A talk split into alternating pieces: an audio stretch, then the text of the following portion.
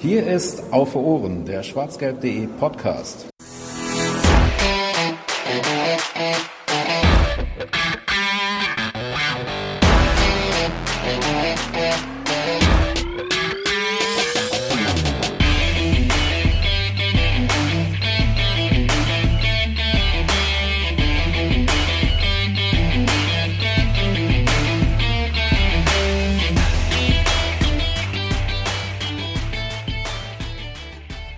Ja, hallo und herzlich willkommen zur 89. Folge von äh, Auf Ohren.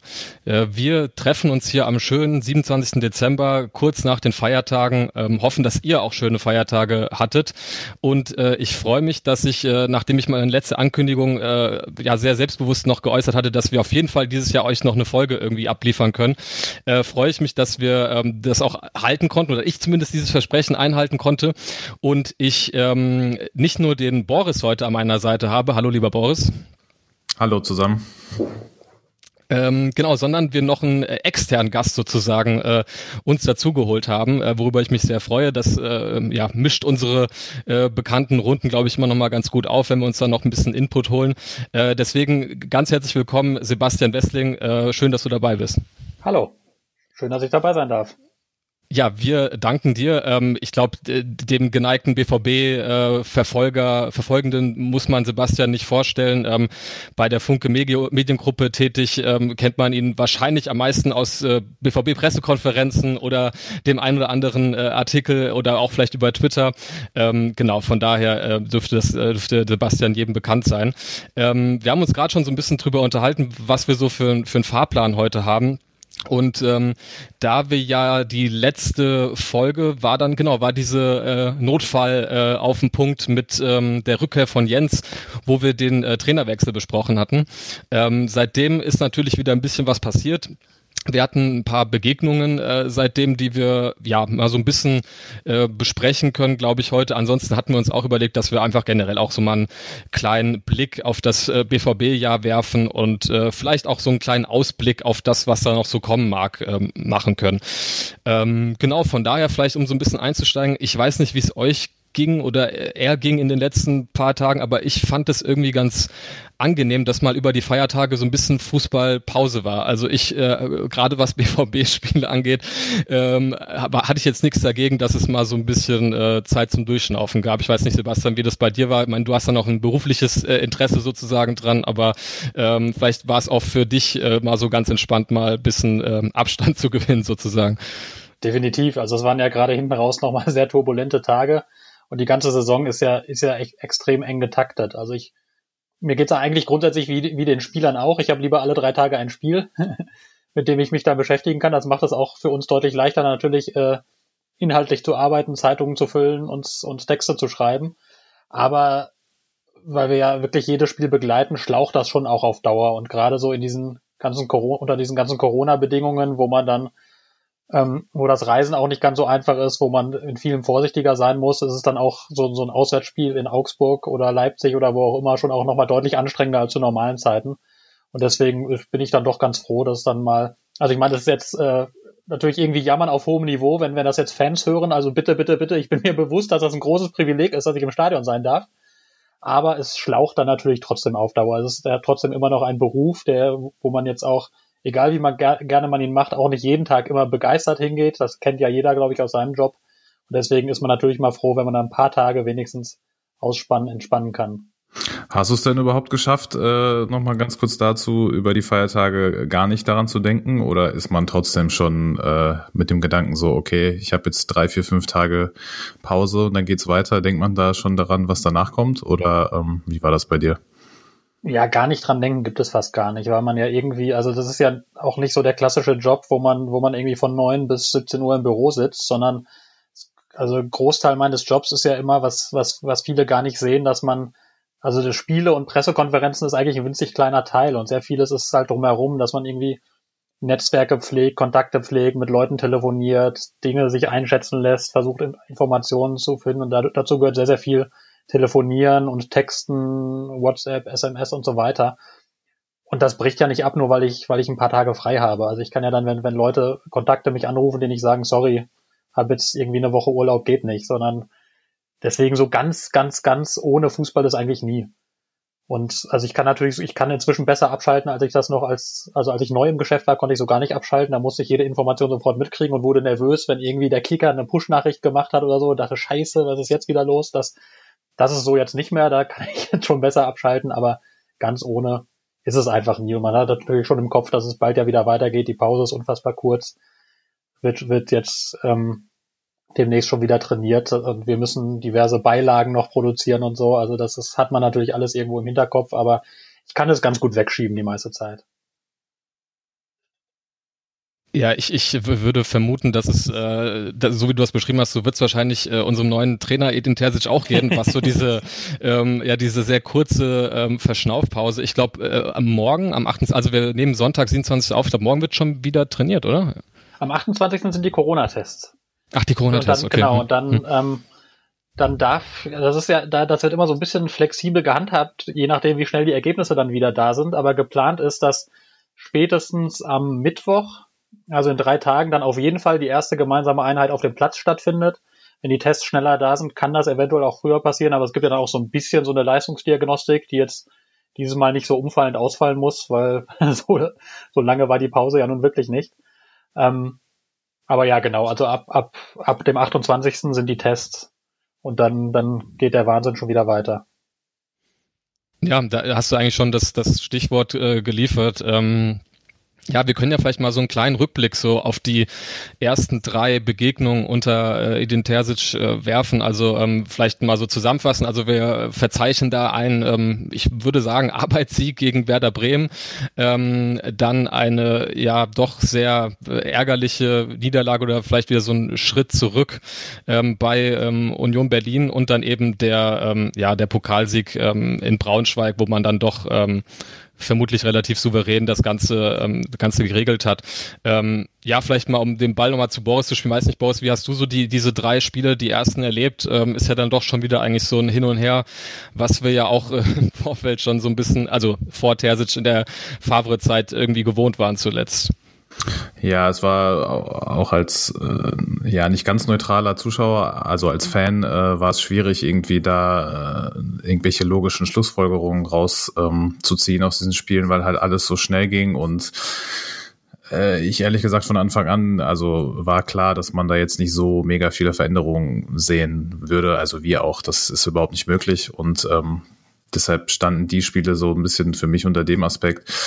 Von daher war das, wie du schon gesagt hast, wie auch davor immer so ein Up and Down. Ähm, ja, das Spiel gegen äh, Bremen zum Beispiel war dann eher positiv, aber bei, bei weitem natürlich auch keine Glanzleistung. Äh, dann hattest du wieder das Spiel gegen Union, was eigentlich so ein typisches äh, Union Berlin Spiel war. So, das war dann ähm, der einzige Lichtblick war dann Mokokos 1-1. So, das war dann auch im, im Nachhinein irgendwie so das Positivste, worüber man schreiben oder berichten konnte.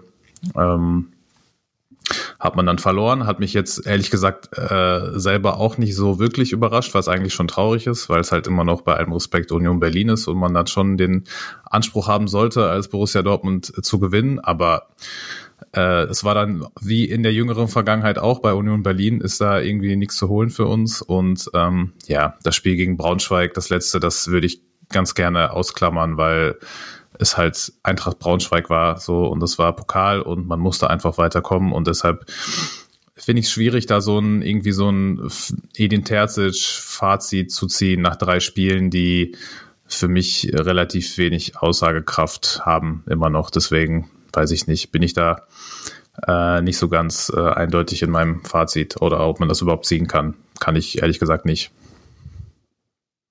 Ja, ich weiß nicht, Sebastian, wie es dir geht. Äh, hast du da schon äh, was erkannt? Ich, also man, gut, man kann ja schon sagen, ähm, wir wissen natürlich nicht, wie, wie Favre jetzt die Mannschaften dann in diesen drei Spielen aufgestellt hätte, aber ich meine da schon, dass man so ein paar Sachen erkennen konnte oder dass man, also ich kann mir zum Beispiel nicht vorstellen, dass Favre Mokoko von Anfang an gebracht hätte, noch in diesem Jahr. Das, da hat man, glaube ich, schon gesehen, dass Terzic ähm, das, was er da versprochen hat oder was er über seine Philosophie da ähm, erzählt hat, äh, so dieses, ja, ich will halt mehr Tor mehr schießen als der Gegner, ähm, das, ich glaube, glaube, da hatte er selbst, glaube ich, auch den Anspruch, das auch in der Aufstellung äh, so ein bisschen deutlich zu machen, dass auch wenn man jetzt, wie Boris, finde ich auch ganz richtig sagte, man jetzt nicht so ganz gravierende äh, Neuerungen jetzt erwarten konnte, dass man da zumindest vielleicht ein paar Signale aussendet, was man da eigentlich so langfristig, was die Perspektive angeht, vorhat.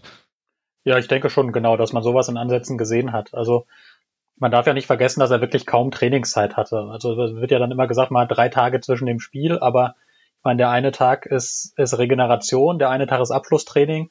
Dann kannst du vielleicht an dem Tag in der Mitte noch so ein bisschen was machen, aber meistens auch nicht viel. Er hatte ja denkbar, also denkbar kurzes Timing auch immer. Er hatte dann, dann, als er ins Amt kam, dann war sofort am Dienstag ein Spiel, dann war Freitag schon wieder Spiel und dann wieder Dienstag. Also er hatte ganz, ganz wenig Zeit, mit der Mannschaft zu arbeiten da war es klar, dass man nicht irgendwie alles auf den Kopf stellt. Das, das bringt ja dann nichts. Da darf man die Spieler auch nicht überfrachten mit irgendwelchen neuen Ideen und Informationen. Und genau, was, was auffällig war, war, dass er in jedem Spiel auf einen gelernten Stürmer gesetzt hat. Eben selbst in Braunschweig, als Mokoko dann fehlte, dass er dann Tigges hochgezogen hat und nicht gesagt hat, komm, egal ist Braunschweig, da, da tun's auch Reus oder Brand vorne, sondern dass ihm wichtig war, an der Statik dann wenig zu verändern und da einen zu haben, der wirklich diese Position konsequent besetzt. Das ist eindeutig anders, als es Lucien Favre gehandhabt hat. Ähm, gehörte natürlich ein gewisser Mut dazu, finde ich, Yusufa Mukoko zu bringen. Klammer auf, man hat dann vielleicht auch ein bisschen gesehen, warum Favre ihn nicht so viel eingesetzt hat, weil er dann nach zwei Spielen sofort wieder Knieprobleme hatte. Das ist ja immer ein schmaler Grad, Klammer zu. Ähm, und darüber hinaus hat man, finde ich, so ein bisschen gesehen gegen Bremen eigentlich fast noch am meisten, dass er gerne aggressiver pressen lassen möchte. Ich finde, dass, dass, er, dass er gerne etwas weiter vorne draufgehen möchte. Das hat gegen Bremen phasenweise, finde ich, hat man das deutlich gesehen. Nicht über das ganze Spiel, aber zumindest phasenweise. Das war in den beiden Spielen darauf. Ja gut, gegen Braunschweig hat man es dann auch mehr gesehen. Da gab es ja diese Chance, die Julia Brandt hatte, die ja auch deswegen entstand, weil eben dann Steffen Tigges konsequent durchläuft und den Torwart presst. Also das hat man so ein bisschen gesehen. Man hat ein bisschen manchmal gesehen, vielleicht bilde ich mir das auch ein, weil er so angekündigt hat, aber ich glaube schon, dass, dass man gesehen hat, dass es dann und wann das einfach schneller vertikaler nach vorne gehen soll, dass im Zweifel nicht nochmal abgebrochen und hintenrum gespielt wird, sondern vielleicht auch mal eher der riskante Pass versucht wird, der etwas riskantere Seitenwechsel, vielleicht auch mal ein langer Ball eingestreut wird, ähm, um dann, um dann eben mehr Tiefe herzustellen. Das geht ja damit einher, dass man immer einen Stürmer hat, der Tiefe schafft, dass man dann eben auch versucht, diese Tiefe konsequent zu nutzen. Ähm, hat man in Ansätzen gesehen, finde ich, aber wie gesagt, immer nur in Ansätzen. Man hat auch eben auch gesehen, dass ein Trainerwechsel allein die vielen spielerischen Probleme, die sich vorher offenbart hatten, eben dann doch nicht löst, sondern dass man da ein bisschen bisschen mehr ansetzen muss, ein bisschen mehr Zeit braucht, dran zu arbeiten, um das dann vielleicht lösen zu können. Stichwort Steffen Tigges, äh, habe ich mich ein bisschen drüber gefreut, weil Georg, ich glaube, wir hatten das ja in einer der letzten Folgen äh, mit der Larissa auch schon angeschnitten und äh, die Möglichkeit. Wir haben ihn gefordert, wir haben ihn quasi ja. indirekt gefordert, ja, oder zumindest die Möglichkeit ja. in den Raum gestellt, was wäre denn mal mit Tigges so und äh, Tage später da ist er. So, also äh, wir haben äh, Prof, äh, wie nennt man das prophetische äh, äh, also wir sind quasi Propheten hier in diesem Podcast, so kann man so ausdrücken. ja. äh, passend zur Weihnachtszeit. Passend zur Weihnachtszeit haben ist der Wunsch in Erfüllung gegangen, genau. Aber daran anschließend vielleicht eine Frage auch an Sebastian. Vielleicht kommen wir da auch schon zu einer der wichtigsten äh, Problematiken oder Thematiken in unserem Kader, nämlich der zweite Stürmer, der allseits beliebte, den es ja nicht gibt oder nicht gab bis vor kurzem. Jetzt scheint es ihn zu geben. Was glaubst du, Sebastian, wird sich das auch den Rest der Saison durchziehen, dass äh, Edin Terzic äh, halt auf absehbare Zeit langfristiger auf diesen Mittelstürmer setzen wird, den es halt geben muss bei ihm, oder wird das weiterhin Gegnersystem abhängig sein? Also ich denke schon, äh, ich meine, ist natürlich auch eine gewagte Prognose jetzt nach drei Spielen, aber ich denke schon, das hat ja allein die, die Tatsache gezeigt, dass er, dass er Steffen Tigges hochgeholt hat, dass ihm das sehr wichtig ist, diesen, diesen Stürmer als klaren Fixpunkt im Angriff zu haben. Und ähm, wie gesagt, auch dazu, Yusufa Mokoko überhaupt in die Startelf zu berufen, gehörte, finde ich auch ein Stück weit Mut, weil bei aller Begeisterung über das Berlin-Spiel, das fand ich von ihm wirklich gut, muss man halt auch sagen, die Einsätze davor, die waren allesamt, also natürlich ist es ein 16-Jähriger, das ist hochrespektabel, dass er überhaupt in der Bundesliga mithalten kann, gar keine Frage. Aber wenn man einfach unabhängig vom Alter drauf guckt, waren diese Spiele halt so von der Gesamtleistung her eher nicht gut, muss man dann auch, auch ganz offen sagen. Wenn, wenn ein, ein Marco Reus oder ein Julian Brandt diese Leistung gezeigt hätte, dann, dann hätte es vermutlich sehr, sehr, sehr deutliche Kritik gegeben. Ähm, aber was Yusufa Mokoko eben mitgebracht hat, äh, wie alle anderen Stürmer, dass er eben äh, diese Strafraumbesetzung hatte, dass er die tiefen Läufe gemacht hat und so. Und das, das ist Edin Terzic dann, das hat man da, glaube ich, gesehen, im Zweifel wichtiger als die perfekte ähm, individuelle Leistung, sondern dass er, dass er wirklich, dass ihm diese, diese Statik im Spiel unfassbar wichtig ist, dass ihm wichtig ist, dass jemand diese, diese Tiefe anbietet. Selbst wenn er dann den Ball nicht bekommt, dann schafft man ja auch einfach jemand, der tiefe Läufe permanent hinter die Abwehr macht, der schafft ja Platz für die Kollegen, weil die Abwehr nicht ganz so hoch stehen kann. Wenn ich, wenn ich als Abwehr immer weiß, dass im Zweifel eh keine Flanke geschlagen wird oder eh kein langer Ball gespielt wird oder eh kein Steckpass gespielt wird, weil da eh keiner steht, dann kann ich das Mittelfeld viel stärker unter Druck setzen. Und ich glaube, das ist, das ist Edin Terzic wichtig. Und deswegen denke ich, dass wir recht permanent doch einen echten Stürmer sehen werden. Und ich meine, die Hoffnung ist natürlich groß bei den Dortmundern, dass das in den allermeisten Fällen Erling Haaland sein wird. Und in den Fällen, wo er dann eben nicht kann, Yusufa Mokoko, vielleicht in manchen Spielen sogar beide gleichzeitig. Das zumindest ähm, hat Edin Terzic nicht ausgeschlossen auf Nachfrage neulich. Ähm, also deswegen denke ich schon, dass man da in den allermeisten Spielen drauf setzen wird. Kann natürlich sein, dass es dann mal Ausnahmefälle gibt. Aber ja, ich kann mich da nur wiederholen. Ich sage es ja zum dritten Mal. Ich gehe davon aus, dass, dass Edin Terzic in den allermeisten Fällen einen echten Stürmer aufstellen wird. Ja, was mich halt äh, in dem Zusammenhang ein bisschen beschäftigt, also vielleicht muss man dir zu, zur Vollständigkeit halber sagen, in diesem Podcast wird, glaube ich, so ungefähr seit dem Sommer 2019 äh, alle zwei Wochen werden Stürmerdiskussionen hier ähm, oder Stürmer gefordert, sagen wir es mal so. Ähm, äh, von daher äh, hatte ich mich dann auch gefragt, als dann äh, Terzic äh, die, diese Posten übernommen hat, ob das vielleicht nochmal was dran geändert hätte, inwieweit der BVB sich vielleicht doch irgendwie einen Stürmer noch, noch anschaffen würde. Ähm, weil, weil das Problem, was was ich da halt immer sehe und was du ja auch eben äh, beschrieben hast, äh, die Spiele von Mokoko, die waren dann anfangs wirklich überschaubar gut, wenn man das mal so nennen möchte. Und ähm, das ist ja auch genau das Problem, dass wenn dann Holland fehlt, es davon abhängig ist, wenn man dann auch jetzt mit einem Stürmer spielen möchte, auf jeden Fall, dass halt ein 16-Jähriger äh, da halt also kontinuierlich Leistung bringt. Und äh, da, da muss man sich ja nur ähm, ja Spieler auf wirklich Spitzenniveau wie Sancho angucken, um zu sehen, dass es bei jungen Spielern halt nun mal so ist, dass es da einfach Phasen gibt, die nicht gut sind sind. Und das ist natürlich bei so einem äh, Mukoko noch äh, viel, viel größer der Fall. Ähm, und da habe ich mich dann schon gefragt, ob ähm, man vielleicht in dem Zusammenhang nochmal irgendwie aktiv wird. Und ähm, das wurde natürlich dann von Zorg auch wieder abgebügelt, äh, glaube ich, der, der gesagt hat, nee, äh, man möchte da auf keinen Fall aktiv werden. Wo mich dann, ähm, wie gesagt, wir müssen jetzt diese Stimmerdiskussion nicht schon wieder führen, aber mich hat das dann schon wieder so ein bisschen irritiert, dass man ähm, das immer so als Widerspruch ansieht zu der Weiterentwicklung von Yusufa Mokoko, was ich so, finde ich, gar nicht sehe. Also ähm, wenn man sieht, dass sich, keine Ahnung, Eintracht Frankfurt äh, ein Bastost irgendwie eineinhalb Jahre auf die Bank mehr oder weniger gesetzt hat. Und äh, der kam halt dann rein und äh, wenn er halt reinkam und hat dann auch meistens irgendwie, war präsent und hat Leistung abgeliefert, ähm, der jetzt übrigens ja nach, nach Brügge, glaube ich, äh, gegangen ist, ähm, dann frage ich mich schon immer, warum der BVB das nicht möchte oder nicht denkt, dass er die Kapazitäten dafür hat, sich so einen Stürmer zu leisten, der irgendwie ein gewisses Alter hat, äh, vielleicht seine Karrierejahre, seine erfolgreichen, seine, wo man halt irgendwie Stammspieler ist, auch schon rum hat und jetzt irgendwie damit sich auch begnügt, dass man eben ganz überschaubare Einsätze hat und gleichzeitig für so jemanden wie Mokoko halt auch so ein bisschen Role Model ist und dem vielleicht auch mal so ein bisschen ja im Training auch äh, weiterbringt und dem halt zeigt, wie man sich als Profi irgendwie äh, verhalten halten muss, so nach dem Motto. Ähm, von daher hatte ich jetzt irgendwie so ein bisschen die Hoffnung, dass das vielleicht bei Terzic schon mal so ein bisschen Fahrt aufnimmt, diese Thematik, aber ich glaube, das ist dann was, was einfach vom BVB als Verein irgendwie nicht gewollt oder nicht geplant irgendwie ist. Ja. Nee, genau. Also jetzt, jetzt kommt halt derzeit einfach die Corona-Krise hinzu. Also das, du hast auch als BVB die Mittel nicht. Also das ist, ähm, das muss man, glaube ich, einfach so feststellen. Man wird das Jahr mit einem Minus von mindestens 70 Millionen Euro abschließen, vielleicht sogar noch mehr. Da kaufst du dir keinen Stürmer, dessen primärer, dessen primäres Einsatzgebiet dann eher doch die Ersatzbank sein soll. Ähm, das ist ja das Dilemma, das Dilemma gab es im Sommer auch schon, deswegen konnte ich die Entscheidung schon so ein Stück weit nachvollziehen, zu sagen, man holt keinen, weil du musst ja einen holen, der gut genug ist, dass er, dass er Erling Haaland zumindest einigermaßen ersetzen kann, der, der es besser macht, als es die ganzen Leute sind, die, also zum Beispiel ein Marco Reus in, in, in Topform oder ein Julian Brandt in Topform oder so, die können so eine Position ja auch irgendwie besetzen, muss also auch besser sein als die, muss ich trotzdem aber klaglos in mindestens mal 30 von 50 Spielen auf die Bank setzen. Und das ist schon, glaube ich, eine sehr seltene Kombination. Bastos ist interessant, dass, der, dass du den angesprochen hast. Den hätte Dortmund tatsächlich haben können vor, ich glaube, anderthalb Jahren. Ähm, aber der ist ja auch nicht mit dem Anspruch zur Eintracht Frankfurt gegangen, ich setze euch da auf die Bank, sondern der, der hat ja schon auch gedacht, dass er da mehr spielt. Das, der ist ja jetzt auch nicht ohne Grund dann weitergezogen.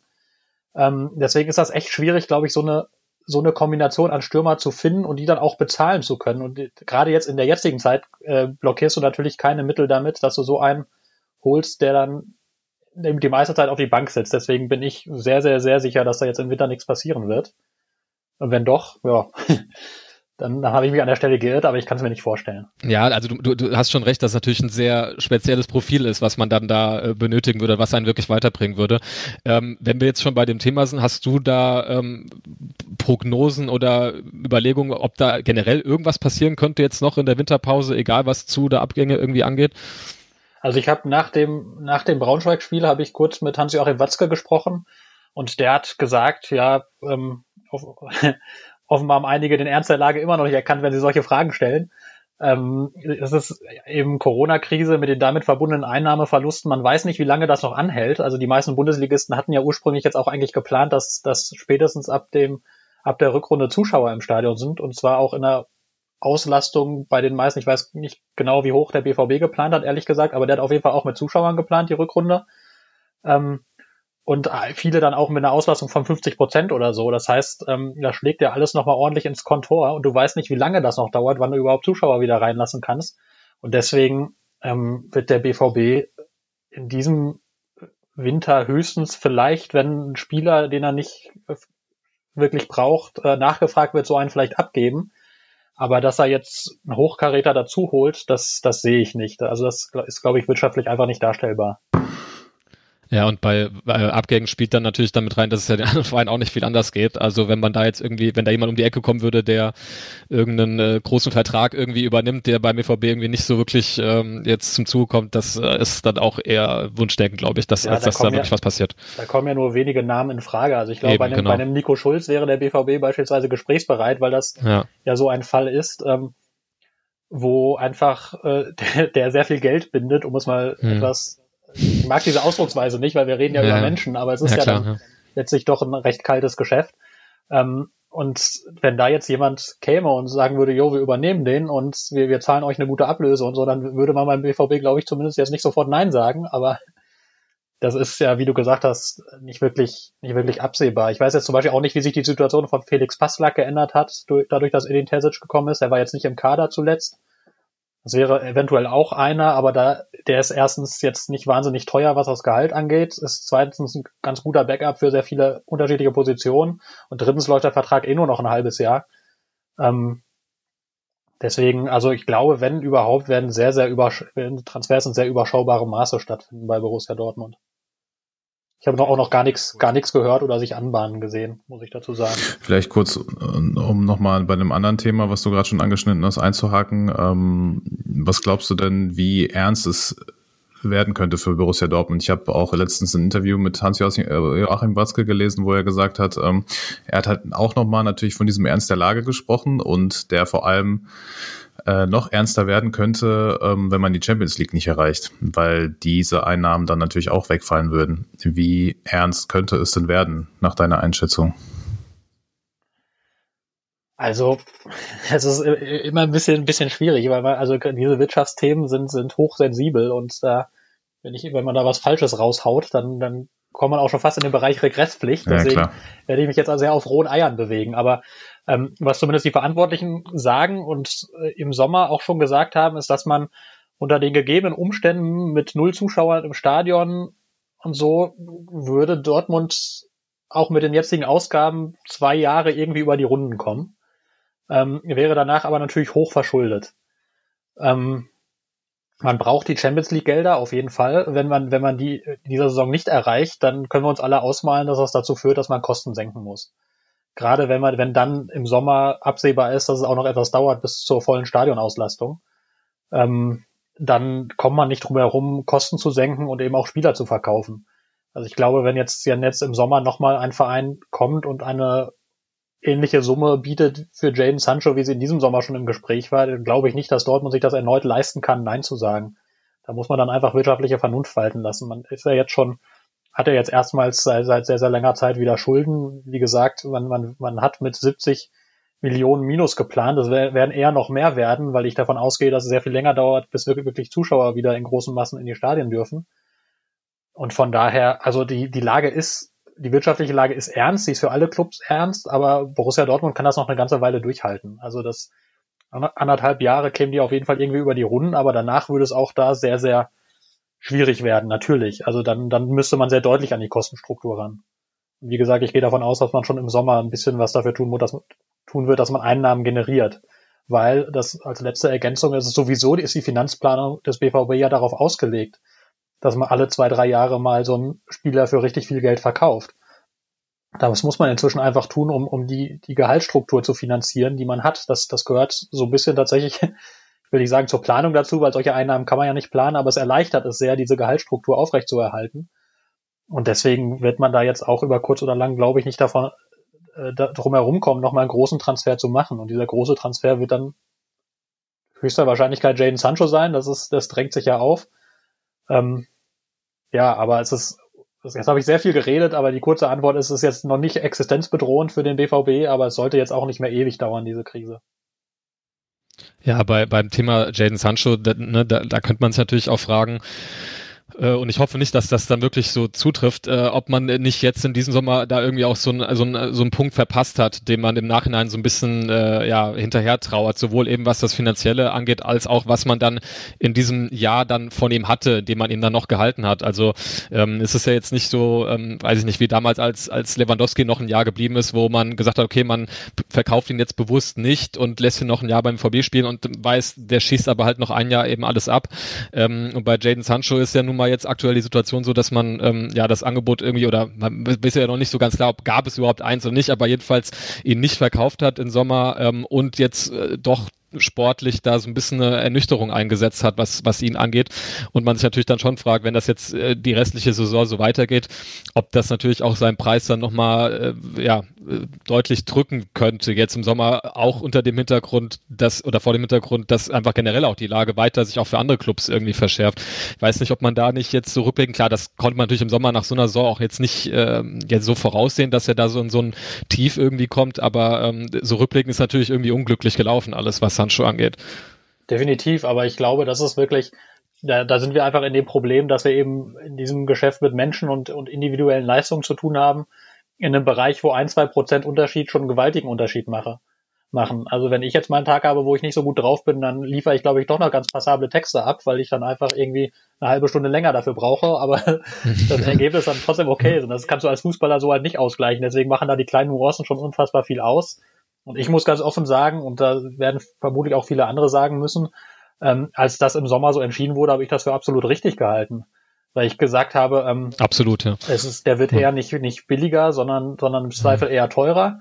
Ähm, du bist jetzt in der, also du warst in der Corona-Situation und das wird sich ja in einem Jahr erledigt haben und dann ist der Markt vielleicht wieder normal und so. Zweite Annahme, die im Nachhinein vielleicht nicht ganz, ganz geschickt ja. war. Und, ähm, und drittens, dass natürlich der, der große Gedanke da war, wir können jetzt mit dieser Mannschaft richtig was reißen. Und ähm, wenn wir die jetzt nochmal zusammenhalten, diese Mannschaft, wir haben keinen einzigen äh, Stammspieler, den wir abgeben müssen.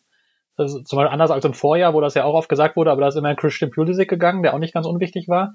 Und jetzt in diesem Fall konnte man es sich leisten, keinen einzigen Stammspieler abzugeben. Und dann hätte man, konnte man ja wirklich, war die Annahme ja nicht verkehrt zu sagen, wenn wir jetzt nochmal Anlauf auf den Titel nehmen wollen, dann ist diese Gelegenheit vielleicht so günstig wie keine andere. Auch weil die Bayern beispielsweise dieses, dieses komische Champions League Turnier noch haben und die Leipziger, ne? Das heißt, die müssten eigentlich, den müssten eigentlich, da müsste ein Kräfteverschleiß deutlicher erkennbar sein als, als beim BVB. Und viele andere Annahmen, wo ich sage, im Nachhinein fand ich im Sommer total nachvollziehbar und richtig, dieses Wagnis, wenn man es so bezeichnen will, so einzugehen. Und zu sagen, unter Berücksichtigung aller Faktoren halte ich es für die beste Entscheidung, dass Jane Sancho bleibt, auch weil es ja diese Vertragsverlängerung klammheimlich gegeben hatte und man ja dann nochmal zwei Jahre Zeit hat jetzt im Sommer. Ähm, ja, es ist halt blöderweise bislang so nicht aufgegangen, weil sich der Spieler halt jetzt eine sehr ausgedehnte Formkrise nimmt und die Corona-Krise länger anhält und, und leider auch die gesamte Mannschaft nicht so so performt, wie sie eigentlich performen kann. Und das führt dazu, dass von den drei Grundannahmen, die man so hatte, keine angetroffen ist. Aber damit konnte man wirklich nicht rechnen, finde ich. Es ist ja, ich finde schon mal die perfekte Überleitung von einem Einzelnen zum äh, Kollektiv, zur ganzen Mannschaft, die nicht so, nicht so, nicht so ganz performt im Moment. Wir haben ja gerade schon angesprochen, äh, mögliche Sommertransfers, also im Sinne von Spieler, die man verkaufen müsste. Jetzt haben wir ja in den letzten Spielen gesehen, dass, wie gesagt, Sancho nicht der Einzige ist, der seiner Form ein bisschen hinterherläuft. Ich, man könnte da Julian Brandt nennen, Manuel Akanji, Marco Reus, Axel Witzel, mit Abstrichen vielleicht, ja, Gio Reyna, der seinem Alter geschuldet natürlich auch noch nicht die Leistung konstant bringen kann und das man nicht erwarten kann. Ähm, was würdest du sagen, was gibt es neben Jaden, Jaden Sancho bei uns im Kader noch für mögliche potenzielle Kandidaten, die eventuell im nächsten Jahr im Sommer woanders spielen könnten oder bei denen man zumindest überlegen würde oder nicht so lange brauchen würde, um Nein zu sagen, wenn ein vernünftiges Angebot reinkommen würde? Puh, tue ich mich schwer mit. Also ähm, Nico Schulz habe ich ja schon genannt. Also das ist, wenn, wenn der nicht jetzt einen, einen wundersamen Aufschwung erlebt, dann ist das definitiv ein Kandidat. Ähm, ich meine, der kam ja damals, da ist man davon ausgegangen, dass Rafael Guerrero den Verein verlassen wird. Das ist ja nun nicht passiert. Rafael Guerrero hat verlängert. Rafael Guerrero fühlt sich derzeit auch sehr wohl in Dortmund. Das ist zum Glück der Eindruck, den, Gott den sei er Dank, macht. ja. Und das ist, ja. das ist, ähm, das wird auch glaubhaft von allen Beteiligten so vermittelt. Ähm, und deswegen sehe ich natürlich große Schwierigkeiten für Nico Schulz, da nochmal dran vorbeizukommen, weil einfach an Rafael Guerrero kommen ganz wenige Linksverteidiger vorbei in, in der Bundesliga und in ganz Europa, behaupte ich jetzt mal. Ähm, und deswegen ist das natürlich eine Überlegung zu sagen, ähm, ja, Nico Schulz wäre so ein, so ein Kandidat auf einen Wechsel. Ich glaube, wenn es so weitergeht, dann wird auch Nico Schulz nochmal einen Wechsel nehmen wollen, weil sonst setzt er ja seine Karriere schon so ein Stück weit in den Sand. Ähm, der will ja auch Nationalspieler bleiben. Und auch das, das wird natürlich in dieser Saison schon herausfordernd, wenn er keine Spiele macht. Also das ist auf jeden Fall ein Kandidat. Ähm, ich glaube, recht spannend wird auch mittelfristig, das ist vielleicht noch gar nicht diesen Sommer, aber durchaus auch die Personalie Axel Witzel, weil der jetzt auch schon ein gewisses Alter erreicht. Ähm, der Vertrag läuft, glaube ich, bis 2022, wenn ich mich nicht irre. Ähm, und ich spüre bislang keine ganz große Neigung, den zu verlängern, sondern man, man muss dann, gerade weil er jetzt auch schon 31, glaube ich, ist, wird man nochmal abwarten wollen, wie, wie er sich entwickelt. Und derzeit habe ich auch eher das Gefühl, dass die Kurve bei ihm so ein bisschen nach unten geht. Also ich fand, er hatte jetzt unter im Spiel gegen Bremen, glaube ich, hat er auf mich wieder auf einmal einen sehr guten Eindruck gemacht. Da fand ich ihn sehr, sehr, ähm, sehr viel präsenter und hat das Spiel auch deutlich mehr beschleunigt. Ähm, wenn man jetzt aber sieht, wie die Entwicklung war der letzten Wochen, Monate, war die jetzt eher keine wahnsinnig gute und ich glaube auch, dass er wirklich deutlich mehr ein Favre-Spieler ist, als er ein Terzic-Spieler ist. Ähm, deswegen würde ich auch durchaus die Personalie mal mit Interesse beobachten. Ähm, Manuel Akanji ist ja ein Spieler, der eigentlich seit er da ist davon redet, dass er gerne noch mal in England spielen würde. Aber da muss man halt auch warten, ob sich das im Sommer, im Sommer so darstellt ob, ob es da das große Interesse dann gibt und auch ähm, da ist dann natürlich auch eine Frage, was hat der BVB für Alternativen, weil in der Innenverteidigung ist man ja jetzt nicht so üppig aufgestellt. Theoretisch könnte Leonardo Balerdi zurückkehren, der ist ja jetzt aber bislang auch nicht auch nicht so ganz groß durchgestartet.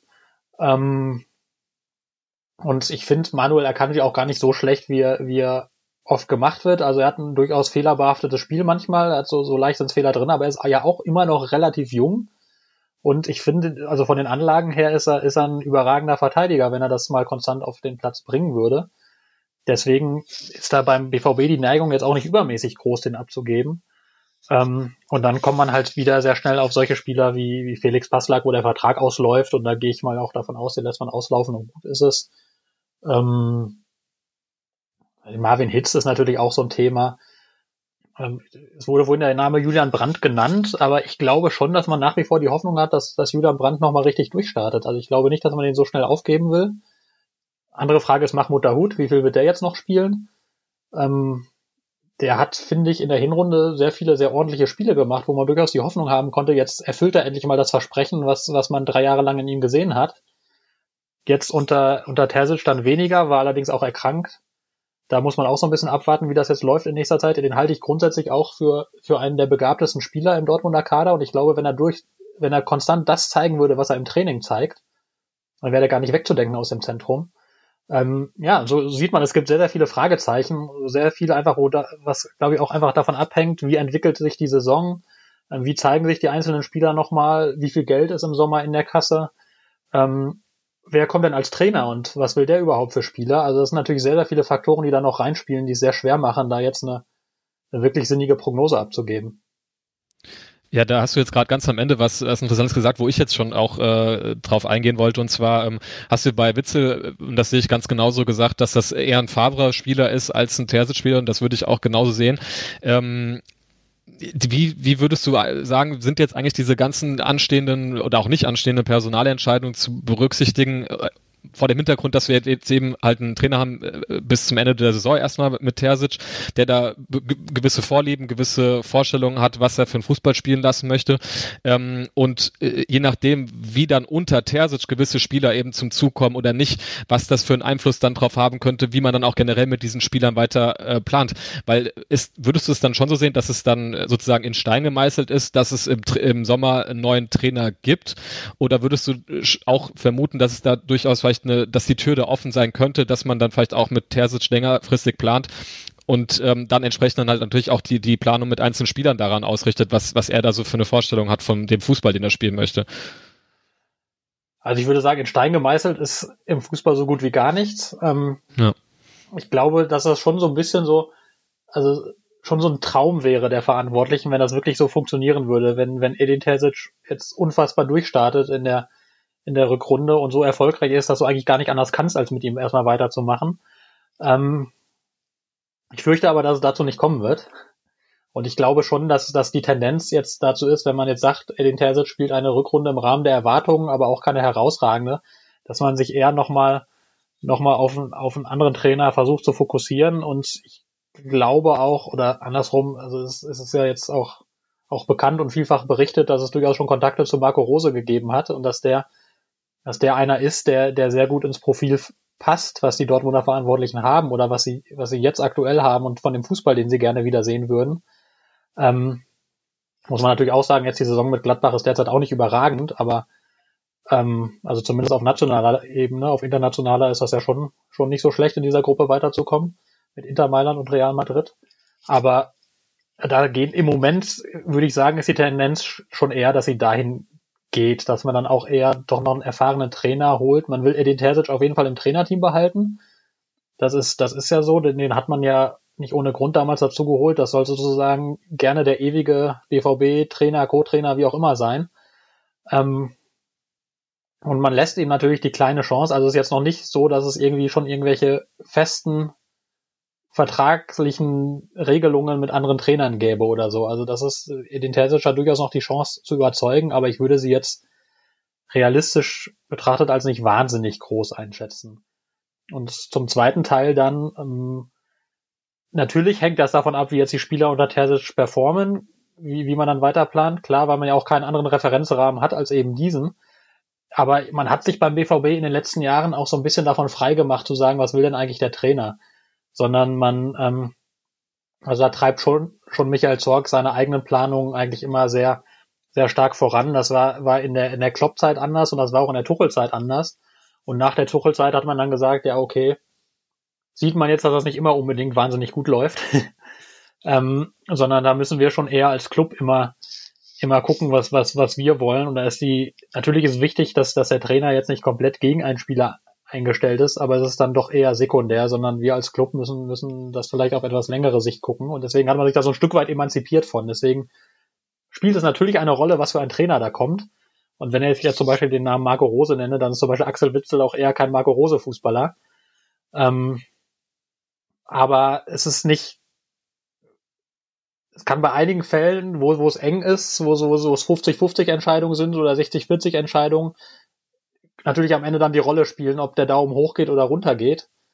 Aber ähm, ansonsten treibt man seine Planungen schon sehr jetzt so voran, dass man sagt, es ist relativ unabhängig davon, wer der Trainer ist. Äh, ist schon, schon der Sportdirektor und der Vorstand, der die Mannschaft zusammenstellt, in allererster Linie.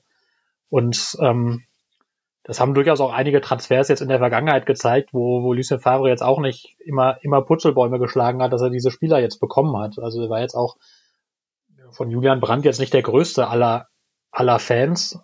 als der kam, obwohl der natürlich ein guter Fußballer ist und Lucien Favre auch gesagt hat, ja, ich kann mit dem arbeiten, aber wenn ich mir was aussuchen könnte, wäre es eher ein anderer Spieler, so ungefähr. Also, ähm, da, aber da machen dann die Verantwortlichen im Zweifel dann doch eben, setzen dann ihren Kopf durch, was ja ähm, meistens auch logisch ist, weil Trainer halt leider eine geringe Halbwertzeit haben und die ja offenbar auch in Dortmund jetzt ähm, zwar noch nicht so gering ist wie anderswo, aber jetzt auch nicht mehr so lang, wie sie dann doch einmal war. Also man ist ja immer noch, also auch zweieinhalb Jahre Favre sind ja schon eine lange Zeit. Der war ja, glaube ich, ich weiß gar nicht, ob er zweitdienstältester Trainer war sogar, meine ich, hinter Christian Streich. Ich glaube nicht, dass da irgendjemand dazwischen wäre. Also es war schon, schon auch eine lange Zeit, aber ähm, ja, es gibt ja jetzt, jetzt dann doch mehr, mehr Trainerwechsel gefühlt in den letzten Jahren, als es sie dann dieser sehr langen, aber vielleicht auch deswegen sehr außergewöhnlichen Ära Klopp gab. Das, das war vermutlich dann doch eher der Ausreißer nach oben. Thomas Tuchel wäre übrigens wieder frei. Kleiner Spaß, kleiner Spaß am Rande.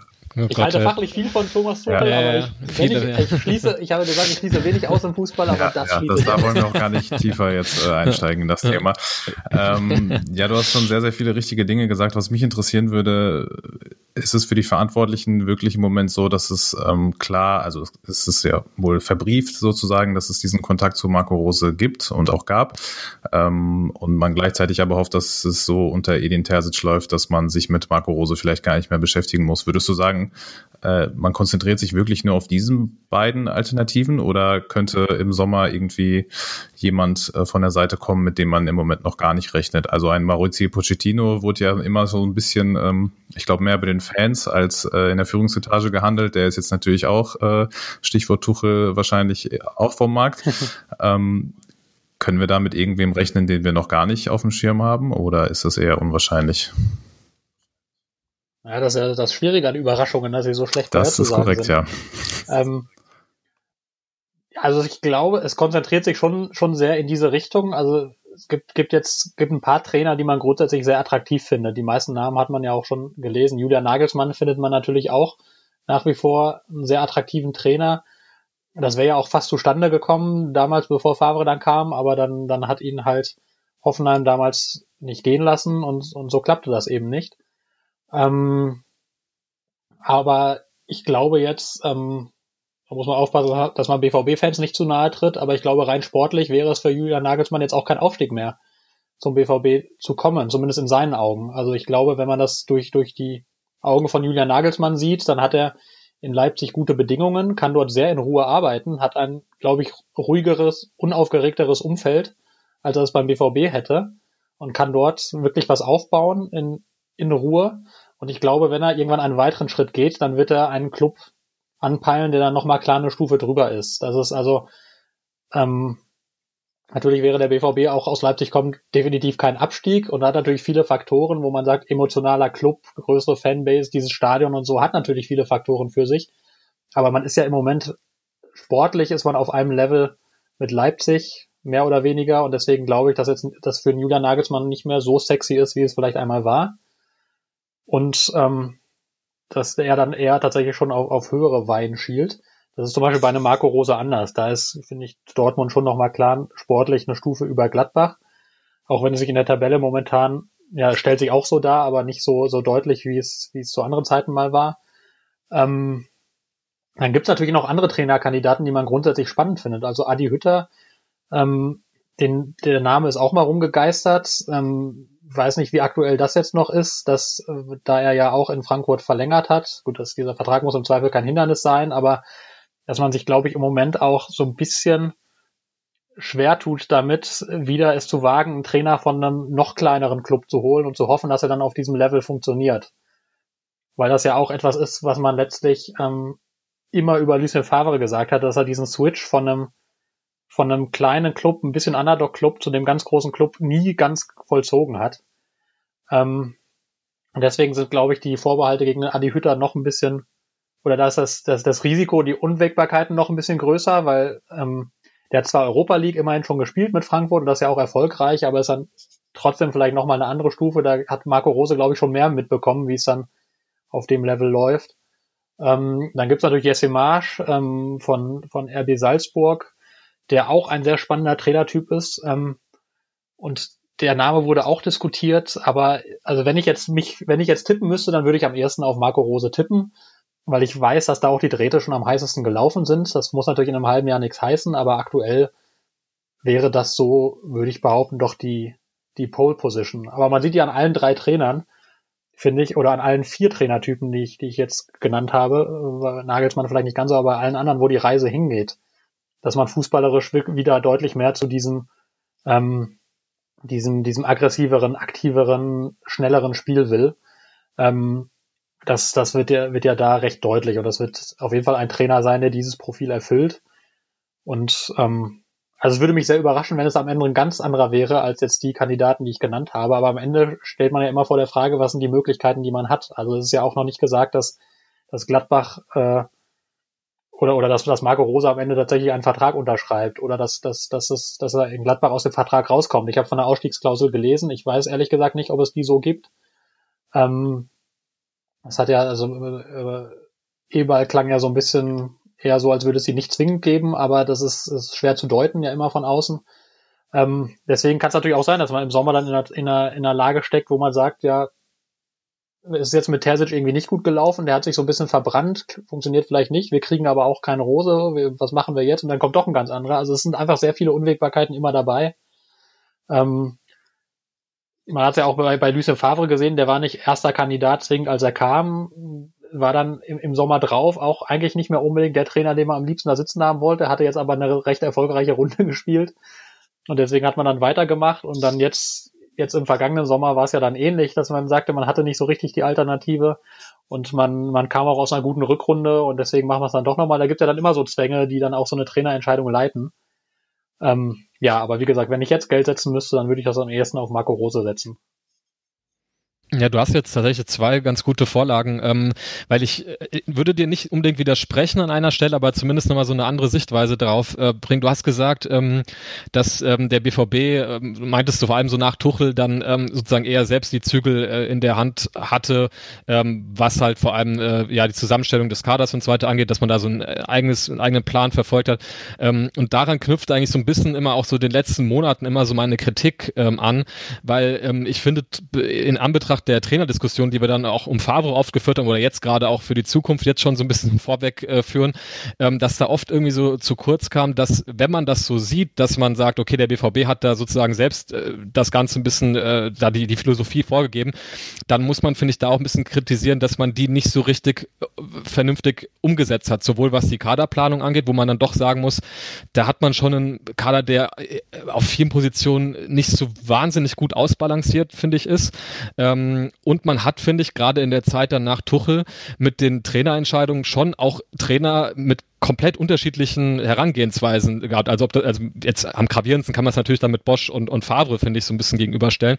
Ähm, und, und da fehlt mir dann tatsächlich auch so in der ähm, so Debatte auch was so, so unter Fans und so weiter. Also wir wir machen das hier ganz fleißig, glaube ich immer, aber ähm, das finde ich manchmal auch in der Öffentlichkeit, ähm, äh, auch teilweise in der medialen Betrachtung ähm, kommt das finde ich äh, selten durch, dass man da durchaus auch finde ich an an den Verantwortlichen ähm, Watzke, Zorg und so weiter auch Kritik üben kann, dass man ähm, eben nicht finde ich es geschafft hat, das was man immer wieder auch so wenn es dann kriselt betont hat, was man gerne für einen Fußball spielen möchte so wie das jetzt auch nach dem Wechsel von Favre zu Terzic war, da hat man ja relativ deutlich gesagt, was man an Terzic schätzt. Und das waren ja alles die Dinge, ne, dass man sagt, wir wollen ein bisschen offensiver zu Werke gehen, vielleicht auch so was die Kommunikation angeht, da vielleicht so ein bisschen dieses emotionale ein bisschen mehr verkörpern, dann fragt man sich schon so, naja gut, wenn ihr offensichtlich da eine Vorstellung habt, wie das genau aussehen soll, wieso hat man das vielleicht nicht immer äh, gesehen bei der Trainerverpflichtung ähm, oder halt dann auch vielleicht bei der Zusammenstellung des Kaders, die da auch nicht immer wirklich dazu ähm, gepasst hat, wenn man jetzt dann über Spieler wie Witzel oder so nachdenkt, der dann zu Favre natürlich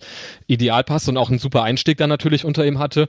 Und wo man jetzt dann heute sagt, dann vielleicht auch mit dem Blick auf Terzic, naja, vielleicht ist das, entspricht das nicht so ganz dem Fußball, de, den man da spielen möchte. Und ähm, ähm, da habe ich auch tatsächlich die Hoffnung, auch so mit Blick vielleicht auf Rose, dass man, ähm, dass das jetzt irgendwie so ein bisschen besser zusammenfindet wieder, das, was man sich da vorstellt, was man auch als Verein für eine Philosophie verkörpern möchte, weil ähm, ich habe immer das Gefühl gehabt, dass es irgendwie immer so, immer so, so, so so mehrere Spuren da verfolgt, wo man hatte irgendwie das, was der Trainer da irgendwie wollte, das, was der, was dann Zorg so für eine Kaderplanung vorgenommen hat, die nicht immer so zusammengepasst hat. Dann hatte man irgendwie auch noch Spieler, die auch nicht immer unbedingt das eine oder das andere verkörpert hat. Und so ging irgendwie alles immer so mehr so parallel nebenher an vielen Stellen, als dass man das Gefühl hat, das klickt irgendwie alles zusammen. Und das finde ich ist immer so mein, also ein großer Punkt, warum wir irgendwie, ja, jetzt irgendwie so, also ich finde das Jahr, wenn wir so auch jetzt so langsam auch Richtung äh, Rückblick, wir haben ja viel so nach vorne geblickt zu bekommen. Ich finde, ähm, dass äh, Stillstand ist eigentlich so das treffendste Wort, wie man dieses BVB-Jahr 2020 äh, äh, beschreiben kann. Also man ist jetzt lustigerweise am 13. Spieltag, glaube ich, einen Punkt weniger als, als vor einem Jahr am 13. Spieltag und hatte auch am 13. Spieltag, das war, glaube ich, letztes Jahr so dieses, ähm, dieses Hertha-Spiel, wo man da gerade so wieder die Kurve gekriegt hatte. Ähm, aber äh, die Krise mit genau den gleichen Aspekten, mit tats äh, haarsträubenden äh, Fehlern nach Standards und äh, äh, einer relativ ideenlosen Offensive und so weiter. Also ne, man kann schon sagen, irgendwie ist das, hat sich nicht wirklich weiterentwickelt, was natürlich ja auch dann zu, zum Favre-Ende geführt hat, denke ich mal. Aber ich finde, da muss man sich irgendwie auch als Verein insgesamt so ein bisschen mehr in die, in die Verantwortung gehen, dass man da halt auch, ja, dass das alles nicht so wirklich zusammengepasst hat, was man da so getrieben hat teilweise. Ja, durchaus. Also ich habe hab das neulich mal gesagt in, in unserem Funke-Podcast, Fußball Inside wenn ich das einmal hier, einmal hier Name-Dropping betreiben darf. Ja, gerne, ja. ähm, da habe ich das, das einen Satz gesagt, der mir selbst ganz gut gefiel. Und deswegen sage ich ihn nochmal. Und zwar, ähm, dass Favre halt ein klassischer 1-0-Trainer ist, aber eine 5 zu 3 Mannschaft hatte. Ähm, ja. Und ich finde, das ist tatsächlich so ein bisschen ein Stück weit immer das, das Dilemma gewesen der Ära Favre. Also ich finde, ähm, jetzt so im Nachhinein auch wurde jetzt unfassbar, also die, wie, wie krass groß die Kritik jetzt an, an Favre war. Ich fand, die war immer eine Spur drüber. Ähm, ich finde, der hatte es von Anfang an, hatte der es unfassbar schwer. Also das, das hat mich echt erstaunt, wie wenig Standing der von Anfang an eigentlich hatte. Ähm, zumindest gefühlt auch unter den Fans. Also ich, ich nehme das ja dann immer, ich stehe ja selbst nicht in der Kurve, sondern nehme das von außen wahr, aber ich hatte das Gefühl, der hatte eigentlich nie, also es war, es hat eigentlich bei Null angefangen. Und normalerweise fängt ein Trainer ja mit so ein bisschen Kredit an, den man ihm gibt. Und das Gefühl hatte ich, der hatte den irgendwie nie. Obwohl er so eine herausragende Hinterrunde dann ja gespielt hat. Aber als das dann in der Rückrunde äh, ein bisschen auseinanderbröselte, war das dann, war er sofort extrem negativ. Ähm, da gibt es natürlich Gründe für, dass er einfach als Persönlichkeit vielleicht nicht so sehr zu diesem Club passte, wie man sich das wünschte, dass er so spröde war in der Kommunikation, dass er, dass er vielleicht nicht so zu diesem Kader passt und der Fußball nicht so zu diesem Kader passte. Aber wie du richtig sagst, all das wusste man, als man ihn geholt hat. Man hat sich ja sehr bewusst auf Favre eingelassen. Gab ja damals auch nachvollziehbare Gründe, dass man gesagt hat, wir brauchen jetzt erstmal einfach einen Fußballlehrer, der einfach irgendwie diesen Club ein Stück weit befriedet. Das ist ja, also ich meine, das wird ja dann gerne vergessen, wie man sich wirklich, ähm, Michael Zorg das damals sagte, auf brennendem Arsch irgendwie in die Champions League gerettet hat, nur weil Leverkusen, glaube ich, Stefan Kiesling elf Meter verschossen hat und Leverkusen dann noch ein Tor kassierte und man dadurch durch das etwas, durch die etwas bessere Tordifferenz noch in die Champions League kam. Ähm, und dann hat er diese, hat er das ja wirklich seinen, seinen Auftrag in Rekordzeit erfüllt und, und diese, diese, diese Hinrunde, die war ja sensationell gut. Ähm, blöderweise dann eine schlechte, schlechte Rückrunde, dann eine schlechte Hinrunde, dafür eine gute Rückrunde. Also es war immer so, gab ja immer so diese Momente, wo man dachte, jetzt passt es nicht, und dann gab es diese Momente, ach, jetzt passt es doch. Und das ist diese Saison auch das Verrückte. Nach dem, nee, vor dem Köln-Spiel habe ich noch einen Text darüber geschrieben, ähm, und haben fast alle Kollegen auch so ähnlich geschrieben, dass man jetzt offenbar, dass Favre jetzt die Mannschaft offenbar da hat, wo er sie haben will. Und dass man jetzt, dass das tatsächlich die, die favorigste Mannschaft sozusagen in, in all der Zeit ist, in der er da ist, dass sie so unfassbar stabil ist, dass sie keine Tore kassiert, dass das vielleicht nicht wahnsinnig schön aussieht, aber sie dann doch zuverlässig mindestens ein Tor schießt und dass das jetzt am ehesten so scheint, als könnte man mit dieser Mannschaft wirklich Erfolge haben, weil man und drei Wochen später war. ist er weg. Und dann kam dieses Köln-Spiel. Ja, genau, dann kam dieses Köln-Spiel und das war offenbar so ein Tiefschlag, dass sich davon keiner mehr erholt hat. Und dann, ich weiß aber auch, äh, um vielleicht kurz unter, zu unterbrechen, nach Hertha war, haben wir wirklich hier, da wächst was zusammen und da haben wir gerade so diese ganzen Kritikpunkte, wie du richtig sagst, die man an Favre hatte, hat man dann irgendwie so ins Gegenteil verkehrt, dass man so dieses Mentalität, ja, jetzt müssen wir über Mentalität reden, wie schaffen die es nach einem Rückstand so ein Spiel da mit fünf Toren zu gewinnen und so weiter. Also da hat man wirklich, äh, also wir haben da auch wirklich in höchsten Tönen und ich hatte auch zum ersten Mal, äh, auch so in dieser Corona-Zeit, so wo man Fußball als Fan, wo man dann auch nicht entscheiden kann und so, war dann immer so ein bisschen, mh, hm, ja, okay, da habe ich zum ersten Mal wieder so ein bisschen diese Euphorie Euphorie gehabt und so. Also das ist, also man redet ja, das ist immer so ein Klischee, so ja, im Fußball geht so schnell, aber ich mir das, mir wurde das noch nie so sehr bewusst wie in diesen drei, vier Wochen, wo wir von diesem Hertha-Spiel bis zur Entlassung von Favre wirklich alle Gefühlsstufen mal durch hatten irgendwie. Ja, also da, ja. Ich möchte vielleicht auch ergänzen, das passt nicht ganz zur Frage, aber es fällt mir gerade ein, manchmal ist es ja hilfreich, wenn man, wenn man noch eine etwas eine Außensicht hat und nach diesem weiß gar nicht nach welchem Spiel es war, ob es nach dem, ich glaube nach dem Unionsspiel, wo Roman Bürki diesen Satz, oder war es nach dem Bremen-Spiel schon? Also Roman Bürki diesen Satz gesagt hat, da wurde er auch gefragt, was macht denn Edin Terzic eigentlich anders? Ähm, und dann, hat er ja sinngemäß gesagt, der ist ähm, etwas, etwas, etwas äh, konsequenter und strengerer im Umgang und wir haben so ein paar Leute, die brauchen ab und an mal eine deutliche Ansage und das ist gut, dass es jetzt einen in der Kabine gibt, der die macht. Weil einige, ähm, also so sinngemäß, ich, ich, hm, ja, ich erinnere genau mich zusammen. auch so ein bisschen. Ja. Dann hat, danach hat mich dann ein Kollege angerufen, der, der mit BVB gar nicht so wahnsinnig viel zu tun hat und hat mich gefragt, ob er das richtig verstanden hat. Ich habe gesagt, offenbar ja. Und dann meinte er, meinte er, weißt du eigentlich, was das heißt? Und ich sage, ja, das, das Problem ist ja bekannt irgendwie. Das, das schleppen die jetzt irgendwie seit zwei, drei, vier Jahren mit sich rum und jedes Mal, wenn es schlecht läuft, dann stellt sich Roman Birki eigentlich vor Mikro und sagt das. ähm, und dann hat er, hat er, dann meinte er, ja, aber sag mal ganz ehrlich, wenn, wenn das annähernd stimmt, was der da sagt, wie willst du denn mit so einer Mannschaft Titel holen? Da kannst du doch als Trainer hinstellen, wen du willst. Wenn, wenn, wenn da genügend Leute drin sind, die aus sich heraus nicht die nötige Motivation und Disziplin entwickeln, dann kannst du gegen eine Mannschaft wie, und ich mache ungern diese Vergleiche, aber jetzt muss man den Bayern-Vergleich ziehen, kannst du gegen so eine Mannschaft nicht anstinken. Ich meine, da hat man auch gesehen, was ein Trainerwechsel auslösen kann, aber dennoch ähm, hat er dann diesen Vergleich aufgemacht und hat gesagt, jetzt stell dir doch mal so, so Spieler wie also vor, die da in München rumlaufen, die machen im Zweifel diese Ansagen dann selbst, die brauchen keinen Trainer dafür. Und das ähm, ja. fand ich dann durchaus auch nochmal erhellend, weil ich das, das mhm, war für total. mich das, was Birki gesagt hat, lief fast unter Grundrauschen, weil ich das so oft schon gehört hatte. Ja. Aber das ist natürlich, ja. da stellt sich dann die Frage, ist diese Mannschaft A richtig für den Trainer zusammengestellt? Punkt A und Punkt B ist diese Mannschaft so zusammengestellt, dass sie wirklich die letzten Erfolge dann erreichen kann. Nicht egal, wer Trainer ist, weil ich finde, Trainer ist eine wichtige Position, aber kann die auch mal nicht viel mehr Dinge auch unter sich regeln. Also normalerweise müsste doch, wenn wir zum Beispiel über Disziplinlosigkeiten bei einem Jaden Sancho regeln, muss es doch gar nicht dazu kommen, dass, dass ein Trainer den irgendwann mal aus der Mannschaft schmeißen muss, sondern dann muss müssen doch eigentlich ein Hummels oder ein Birki oder ein sonst wer sich den mal zur Brust nehmen und sagen, so, pass auf, Junge, so funktioniert das hier nicht. Und entweder ignoriert das konsequent, da muss er halt doch mal aus der Mannschaft fliegen, oder es funktioniert eben. Und da, daran erkennt man ja dann viel, ob, ob eine Mannschaft funktioniert oder nicht. Also wir haben das ja, wir haben ja selbst alle mal irgendwann gekickt auf deutlich niedrigerem Niveau. Und da hattest du natürlich auch immer Leute, die haben das alles nicht so eng genommen. Aber dann, das hat dann immer gut funktioniert, wenn eine Mannschaft das unter sich geregelt hat, finde ich. Also ich rede jetzt natürlich über ein ganz anderes Niveau. Ich kann nicht ansatzweise nachvollziehen, wie es auf Profiniveau ist. Aber wenn, wenn das alles am Trainer abgeladen wird, kann das eigentlich nicht funktionieren. Aber da fand ich, ähm, da fand ich, hat Terzic schon was Interessantes gesagt. Ich kann jetzt natürlich nicht, äh, äh, ja, ich weiß nicht, wie Favre das äh, geregelt hat, solche Situationen, aber ähm, ich glaube, das war das Nee, ich glaube, es war nachdem er übernommen hatte, da wurde er so ein bisschen gefragt, ja, wie war jetzt so der erste Kontakt da zur Mannschaft nach dem Wechsel und so. Und da hat er ähm, auch im Hinblick auf das Stuttgart-Spiel gesagt, äh, ich habe die erstmal untereinander, miteinander ausmachen lassen, was da jetzt eigentlich so alles schiefgelaufen ist. Ich weiß nicht, ob der Favre ähnliche Methodik da auch angewendet hat, um solche Sachen zu moderieren, aber das hat mir gefallen, dass man halt sagt, okay, ich gehe jetzt mal aus dem, aus dem Zimmer raus und jetzt könnt ihr mal bitte untereinander euch mal äh, irgendwie darüber klar werden, was da eigentlich so schiefgelaufen ist um halt auch solche Charaktere ein bisschen zu formen. Dass da, da muss ja jemand mal das Wort ergreifen und dieses, das Ganze moderieren. Und ich finde, wenn man da die Mannschaft auch mal ein bisschen äh, auf, auf sich alleine gestellt lässt, dann kann man, finde ich, eher dafür sorgen, dass solche Sachen auch so ein bisschen solche Dynamiken auch entstehen.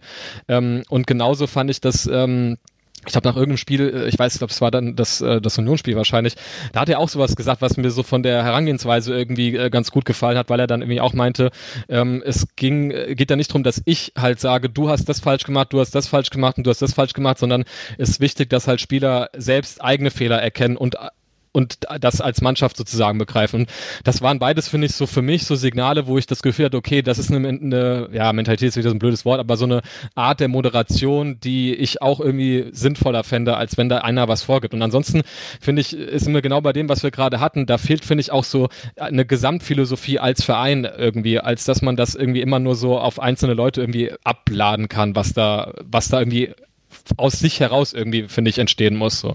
Mhm. Ja, also ich meine, wir, wir, meckern ja auf sehr hohem Niveau äh, ähm, letztlich am, am BVB herum, weil man ja auch fairerweise sagen muss, ähm, dass es jetzt seit, seit wirklich vielen, vielen Jahren mit vielleicht kleinen Ausschlägen oder, oder, oder mit sehr großen Eruptionen vielleicht zwischendrin, aber doch auf sehr hohem Niveau funktioniert. Und man ja immer Zweiter oder Dritter geworden ist. Das, das eine Mal Vierter unter Stöger, also dass man eigentlich immer in diesem Korridor ist und man ja auch einfach immensen Nachteil gegenüber den Bayern hat, die einfach 250 Millionen Euro mehr äh, Umsatz haben, glaube ich, und, und davon einen Großteil in ihre Mannschaft stecken können. Ähm, das ist ja ganz, ganz schwer auszugleichen. Von daher macht man in Dortmund ja nachgewiesenermaßen auch sehr, sehr viel richtig. Das ist ja keine Frage. Und ähm, nichtsdestotrotz ähm, stimmt natürlich, gibt es diese Beobachtung immer wieder, dass man sagt, da ist man an einigen Stellen, ähm, muss man den Kurs vielleicht, ich weiß nicht, nicht hinterfragen. Also ich, ich glaube, dass der grundsätzliche Kurs, den der BVB fährt, der richtige ist. Ich glaube, dass du, wenn du versuchen willst, diesen Vorsprung zu schließen, kannst du das nur über diesen Weg machen, dass du sagst, wir kaufen uns diese Spieler, bevor sie richtig teuer sind, weil dann können wir sie eh nicht mehr bezahlen. Und dann, dann bilden wir sie aus. Die, einige davon verkaufen wir teuer weiter, einige können wir aber auch vielleicht halten und so können wir uns immer ein Stück weit weiterentwickeln, weiterentwickeln auf ein etwas höheres Niveau und irgendwann sind wir vielleicht in einer Position, richtig angreifen zu können. Ich glaube, dieser Weg ist grundsätzlich alternativlos. Aber du musst natürlich bei diesem Weg, was was man, glaube ich, auch erkannt hat jetzt dann vor zwei, drei Jahren, aber davor nicht. Also davor, man hatte ja zwischendrin mal den Eindruck, dass, dass der BVB etwas überspitzt gesagt alles aufkauft, was irgendwie jung ist und talentiert sein könnte und darauf hofft, dass irgendwie ein, zwei davon zünden und den Rest dann halt nicht. Also es war so gerade in dieser Zeit, als dann ein Dembele und ein Emre Moore und ein Guerrero und was nicht alles gekauft wurde. Und man das Gefühl hatte, da wurde einfach sehr, sehr viel Wetten auf die Zukunft platziert, welche Spieler zünden. Und ich glaube schon, dass man dann so vor zwei, zwei, drei Jahren erkannt hat, dass man da nochmal mehr auf Ausgewogenheit achten muss. Deswegen wurden ja dann auch ein Hummels geholt, wurden Schan geholt, die ja vorher so gar nicht ins Profil passten. Ähm, aber es ist natürlich, also unfassbar schwierig, diesen Mix zu treffen. Also das ist ja dann, wenn du, wenn du ein größerer Club bist, dann kannst du dir das einfach leisten, ja fertige Spieler zu holen, die all diese Charaktereigenschaften schon nachgewiesen haben, die du brauchst. Und wenn du junge Spieler holst, dann musst du einfach hoffen, dass sie die, die entweder sehr jung schon haben, wie das in Erling Holland ist, das ist aber, glaube ich, die absolute Ausnahme, oder dass sie die eben entwickeln. Und das sind, sind ja dann letztlich immer so ein Stück weit Wetten. Deswegen ist das also klar objektiv gesehen wurde der eine oder andere Fehler gemacht bei der, bei der Auswahl, bei der Zusammenstellung, aber ich weiß auch gar nicht, ob man den wirklich immer hätte vermeiden können, weil du ein Stück weit immer gezwungen bist, diese Wetten einzugehen. Also das ist, ähm, und Jaden Sancho äh, habe ich ja jetzt vorhin von als negativen Punkt genannt. Da muss man ja sagen, sportlich hat das herausragend funktioniert. Das ist ja eine Wette, die mehr als aufgegangen ist. Ähm, und dann ist halt, hast du ja immer die Hoffnung, was, wie entwickelt er sich halt persönlich weiter? Ist das, ist das so ein, so ein zweiter Typ, Holland, Lewandowski, Ronaldo, wie auch immer, der wirklich konsequent an sich arbeitet und immer besser werden will? Oder reicht ihm das, was er jetzt schon kann? Und der hat halt mehr, mehr, mehr, mehr Lust aufs, aufs süße Leben, überspitzt gesagt, und ist vielleicht nicht ganz so diszipliniert, wobei jetzt auch ein James Sancho kein Stinkstiefel in dem Sinne ist, der ist einfach schludrig, so. Der kommt ja auch nicht zu spät, weil er den Trainer ärgern will, sondern weil er tatsächlich einfach eine Zeit mal verpeilt. Also das ist ja, das ist in den wenigsten Fällen Bösartigkeit, aber das ist halt, das passiert an anderen Spielern nicht und du kannst, das mache ich diesen Vergleich schon wieder, weil das eben einfach der naheliegende Vergleich ist, der FC Bayern kann es sich leiste, leisten, Spieler dann zu holen, wenn sie schon nachgewiesen haben, dass sie so einen gewissen Geist auch haben. Oder dieser Geist formt sich vielleicht noch extremer da in dieser Kabine, wo es noch, wo es halt noch, der Wettbewerb noch größer ist. Das ist, könnte ja die zweite Hypothese sein, aber ich glaube, du kannst halt ein Stück weit einfach schon fertigere Spieler einfach einkaufen. Also ähm, bei einem Leon Goretzka, da war glaube ich gar nicht mehr die Frage, kommt so einer zum BVB? Das war klar, wenn der in Deutschland zu einem Verein geht, der geht zum FC Bayern. So, das ist ähm, und, und diverse andere Spieler auch. Also das, du hattest so einen Lewandowski, da konnte der, der FC Bayern zugucken, wie der sich in Dortmund entwickelt und als du dann gesehen hast, was für Typ das ist, dann holen die den halt. Und dann holen die, glaube ich, auch andere Spieler nicht, die sehr, sehr gut sind, aber wo sie dann, man liest ja dann immer von diesem Bayern gehen, also ich schwanke jetzt ein bisschen sehr, sehr weit ab, aber ich glaube, das gehört einfach dazu. Also liest und hört immer von diesem Bayern gehen und ich glaube, dass ein Stück weit der Wahrheit ist, dass man sich da halt auch bewusster leisten kann, zu sagen, ja, dieser Spieler ist saugut, aber wir glauben, dass der uns nicht weiterhilft, weil der nicht diese Wettbewerbshärte hat. So, und ähm, wenn du eine Stufe drunter bist, musst du öfter die Wette eingehen und sagen, vielleicht entwickelt er die noch. Du musst das ja auch bei Trainern durchaus tun. Das ist ja auch ein Teil der Wahrheit, dass du ja auch immer bei Trainern so ein Stück weit die Wette eingehen musst, schafft er es?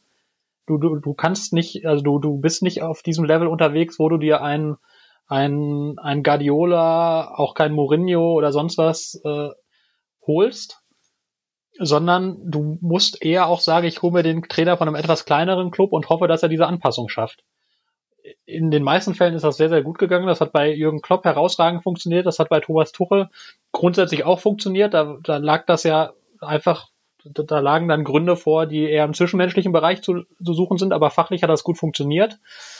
Bei Lucien Favre jetzt vielleicht nicht ganz so, da sagen zumindest die Verantwortlichen, der diesen Switch nie so ganz geschafft. Also das ist, du bist einfach an vielen Stellen, ich rede schon wieder viel zu lang, ich mache jetzt auch den Satz zu Ende, du bist an vielen Stellen einfach gezwungen, Wetten einzugehen, gewisse Risiken einzugehen, weil du natürlich nicht die Mittel hast, die jetzt die, die europäische Spitze schon hat. Um vielleicht nochmal auf den ursprünglichen Punkt, äh, wir haben ja bei, bei Roman Bürki, nein, das, ich finde, ich finde, das hat alles, äh, das hat alles miteinander zu tun tatsächlich und das, das ist auch gar nicht zu weites Abschweifen. Eben, das ist halt, das hat so viele Ebenen und verschiedene Punkte, dass die da alle irgendwie trotzdem mit reingehören, ähm, um auf den ursprünglichen Punkt mit Roman Bürki ähm, nochmal einzugehen, nach dem, ich glaube, das war nach dem Bremen-Spiel, ich glaube, ja, ist auch egal.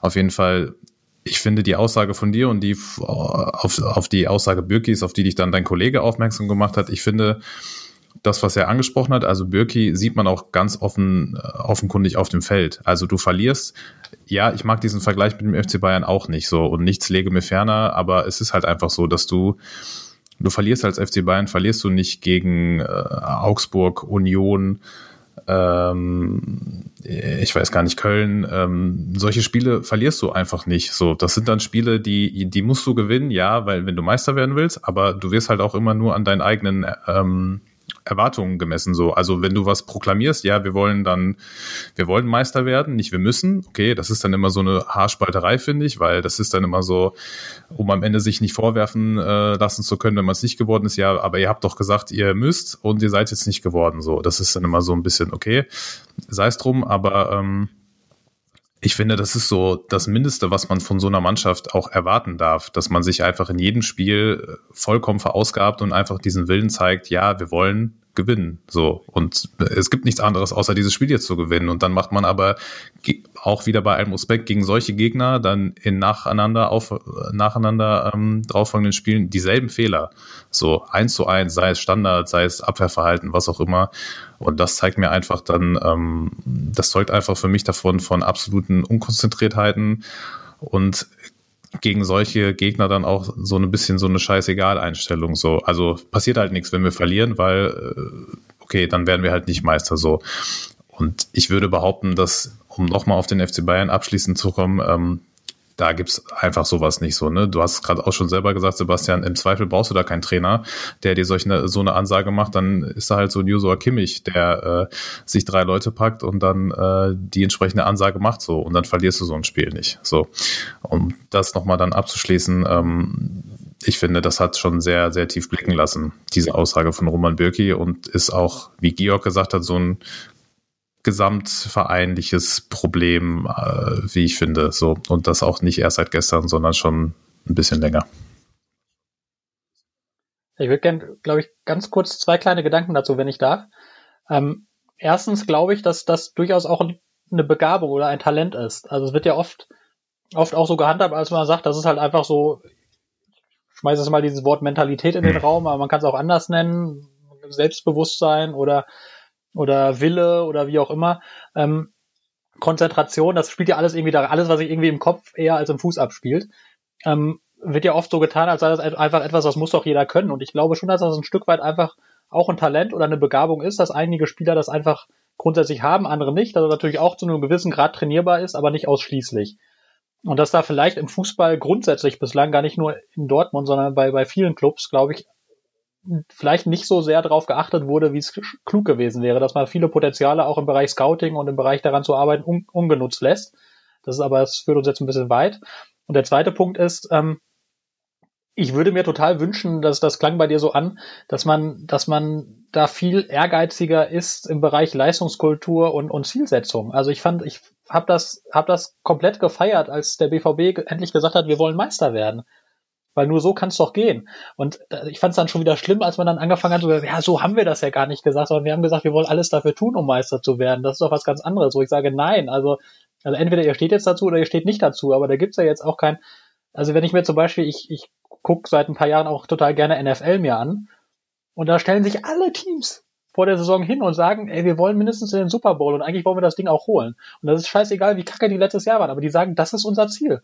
Und der zweite ist schon der erste Verlierer. Also das ist, das ist natürlich dann auch wieder ein bisschen übertrieben, aber grundsätzlich zu sagen, also ich spiele doch, ich trete doch in diesem Wettbewerb an, um ihn zu gewinnen.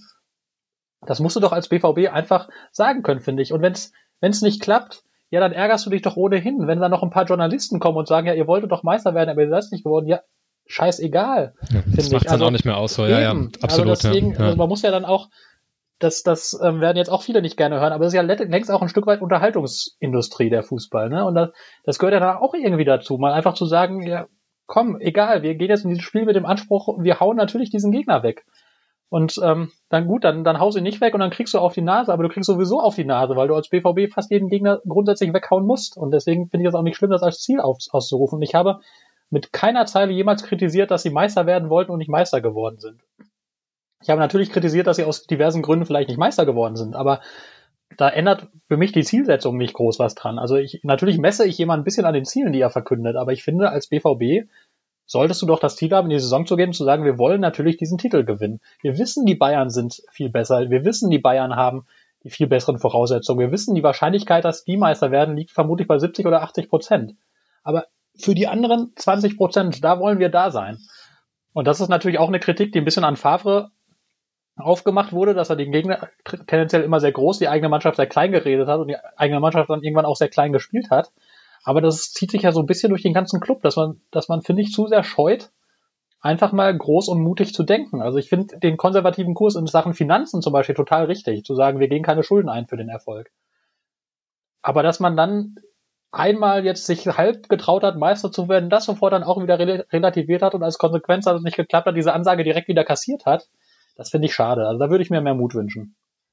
Vor allem, ähm, um da noch einen Nachtrag zu machen, ähm, was mich damals tatsächlich, ich habe mich auch gefreut, als diese Ansage kam, aber ich habe mich gleichzeitig tierisch geärgert, weil diese Ansage wurde erst gemacht, ähm, als Bayern einen schon, äh, uns schon überholt hatte. Da wurde dann gesagt, ja, natürlich wollen wir jetzt Meister. Wo ich dachte so, ja, aber in der Winterpause, wo wir neun Punkte Vorsprung hatten, da hätte man doch auch schon mal, weil da hast du wirklich gesehen, wie wir Angst hatten oder uns nicht wohlgefühlt haben, in dieser Situation Erster zu sein, Tabelle anzuführen und Bayern schön jedes Wochenende uns gejagt hat und immer auf jeden Punktverlust gelauert hat und so weiter weiter.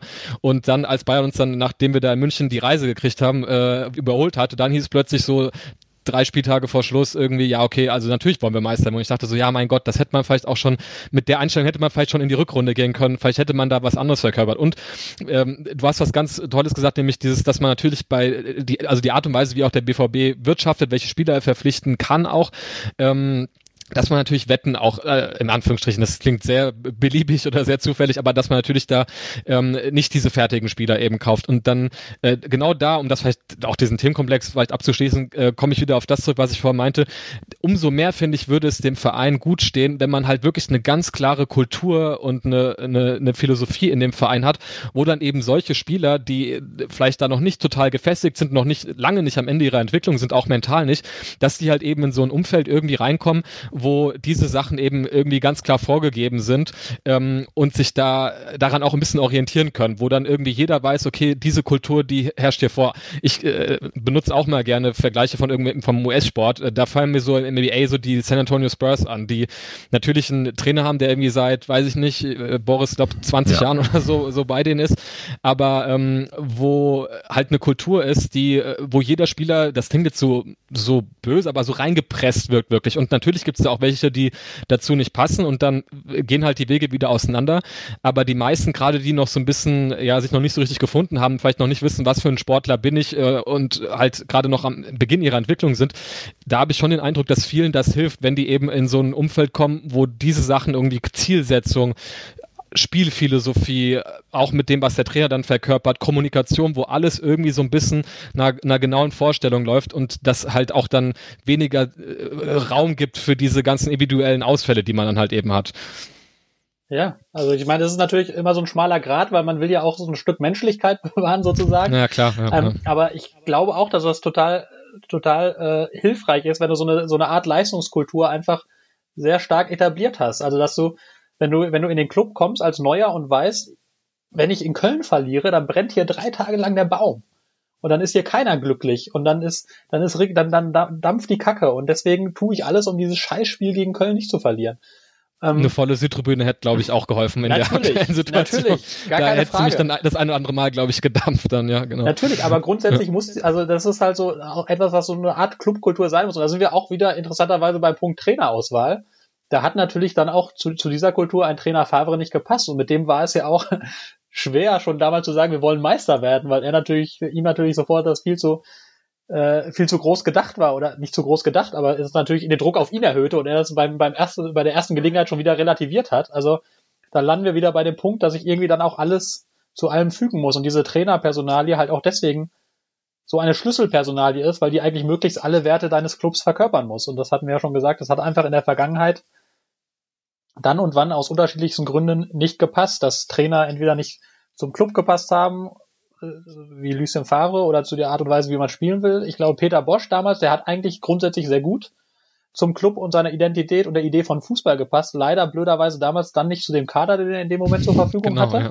Ja. Also man sieht ja Heute sehen jetzt wir, dann spätestens in Leverkusen, ja. dass das sehr gut klappt. Der hat natürlich in Dortmund auch blöde Fehler gemacht, ist, ist ja klar, aber kam in der undankbarsten Situation. Also da, so viele kleine Kleinigkeiten, aber deswegen ist, glaube ich, gerade diese, diese Trainerentscheidung wird jetzt eine absolute Schlüsselentscheidung für, für, für die nächste Saison, ähm, dass man da wirklich ein Treffer landet, der absolut zur Kultur des Clubs passt, zu der Art Fußball, wie man spielen will und der dann vielleicht auch, das ist das, das, das Traurige dass man beim BVB kaum noch wirklich so richtig viel Zeit geben kann, einem Trainer. Das muss man ja auch sagen. Also wenn jetzt zum Beispiel, Stichwort Marco Rose, wenn der nach Gladbach, der ist nach Gladbach gekommen und hat sein erstes europäisches Spiel gegen den Wolfsberger AC 0 zu 4 verloren, wenn ich mich richtig erinnere. Holla, da wäre aber was los gewesen in Dortmund. Aber trotzdem, ja muss man es dann auch im nächsten Schritt schaffen, diesen Trainer, wenn man von dem überzeugt ist, auch so viel Kraft und Autorität zu verleihen und so den Rücken zu stärken, dass ihm so etwas nichts anhaben kann, wenn man meint, das ist für uns der Richtige. Und dass man den dann halt durch solche Phasen dann auch durchzieht und dann auch, auch öffentlich stärker bestärkt. Also man, man hat für Favre ja sehr selten erlebt, dass jemand so wirklich richtig offensiv für den Partei ergriffen hat, einfach weil es die Verantwortung auch nicht gefühlt haben, muss man auch ganz offen sagen. Die waren ja selber immer sehr kritisch. Ähm, bei Klopp war das jahrelang nicht nötig, bei Tuchel hat man es auch aus anderen Gründen nicht unbedingt immer gewollt. Aber es ist, wäre dann, glaube ich, wichtig, wenn man so einen Trainer holt, den auch wirklich, wirklich stark zu machen. Und zwar stark nach innen und stark nach außen. Da bin ich sehr gespannt. Ja, bei Favre hat man sich ja auch zuletzt äh, während einer einzigen Pressekonferenz gegenseitig widersprochen. So, wenn ich das richtig in Erinnerung habe, der eine sagt, ja, wir, Punkt ist immer gut und der andere sagt irgendwie zwei Minuten vorher, ja, wir wollen alles gewinnen. So, da hast du ja schon, also es war vielleicht ein lustiger Moment und Zufall in dem Moment, aber war trotzdem schon sehr bezeichnend. Und vielleicht noch abschließend dazu, zu dieser ganzen äh, Thematik oder dem Themenkomplex. Ich finde das auch äh, sehr gutes Beispiel oder ich finde das einerseits gut, andererseits sehr befremdlich, wie sehr Erling Haaland ähm, nicht für seine sportlichen Leistungen, sondern für diesen äh, absoluten Willen und diese Gier gefeiert wird, so in Dortmund. Das zeigt ja allein schon, wie sehr das hier fehlt oder wie oder wie lange oder wie tief ähm, dieses ähm, Vakuum an dem, was er halt vorlebt Tag für Tag, wie deutlich das in Dortmund zu spüren ist, dass jeder so total begeistert ist davon, wie er auf den Platz geht und dass er jedes Spiel gewinnen will und nach vier Toren gegen Hertha fragt, warum habe ich, boah, was wäre denn los gewesen, wenn ich sechs geschossen hätte, so.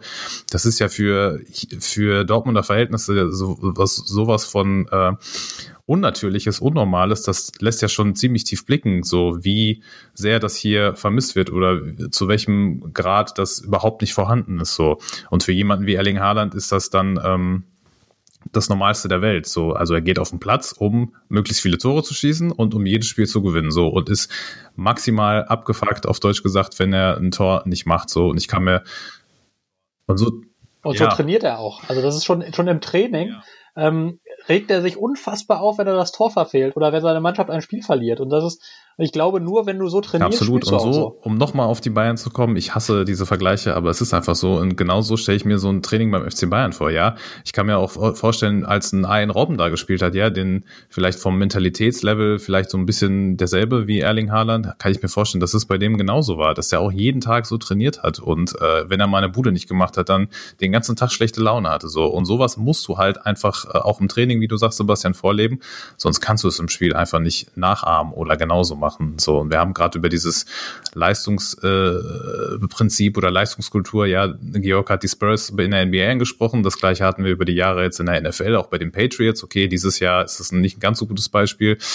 Ähm, das äh, wird jetzt aber auch zu, zu sehr abschweifen. Ja, aber da hast du halt ein eingefleischtes System. Das ist von, vom, from top down sozusagen, leben das alle komplett vor in der Franchise oder im Verein und der, der von außen kommt, der wird quasi einfach nur reingepresst und der muss dann funktionieren, so, weil das ist das System und das machen wir so und so. Und wer keine Leistung bringt, der ist halt nicht am Start. Das ist natürlich ein bisschen ein extremes Beispiel, aber sowas ähnliches in abgewandelter Form wünscht man sich einfach nur für den BVB und Erling Haaland ist quasi derjenige, der im Moment zeigt, wie sehr sowas fehlt. So, leider.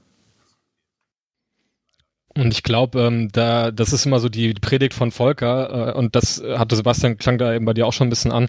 Ähm, man unterschätzt, glaube ich, dass eben gerade diese mentale Stärke wirklich was ist, was du mittlerweile wirklich mit barem Geld bezahlst. Also was wirklich auch ähm, was äh, Ablösesummen und so weiter angeht, äh, wirklich ähm, ja den krassen Unterschied machen. Und wenn ich jetzt mal so ein bisschen böse bin, könnte man wahrscheinlich sagen, dass es vielleicht auch so ein Unterschied ist, warum so ein Spieler äh, wie Julian Brandt äh, halt am Ende beim BVB landet und nicht beim FC Bayern, weil das der äh, vom Talentlevel her vermutlich der talentierteste deutsche Spieler aktuell, würde ich vielleicht sogar fast sagen, ist. Das ist natürlich mehr oder weniger unbestritten, aber dass natürlich er es nicht so richtig auf die Reihe kriegt, diese, dieses Talent kontinuierlich eben auf den Platz irgendwie zu bringen.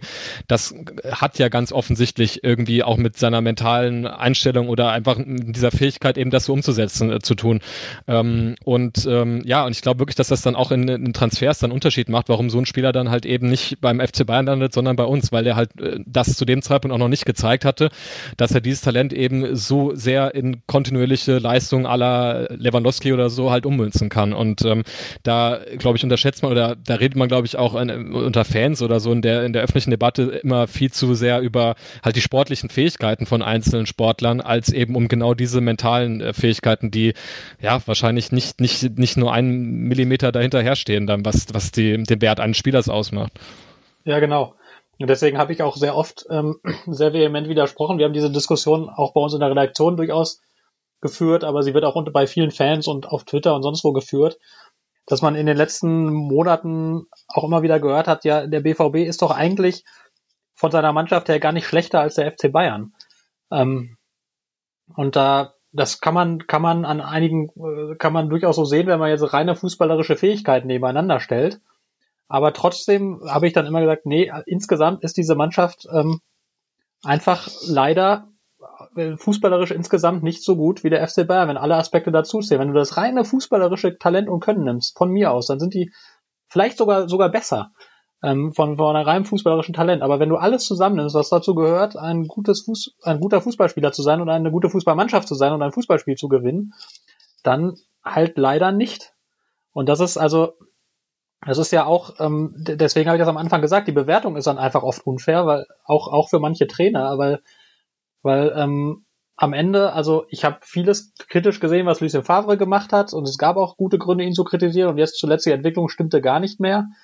Aber letztlich hat er sich immer komplett in dem Zielkorridor bewegt, der für den BVB am Ende auch eben der realistische ist. Natürlich, ich sage, man soll das Ziel haben, die Bayern anzugreifen und da stehe ich auch zu.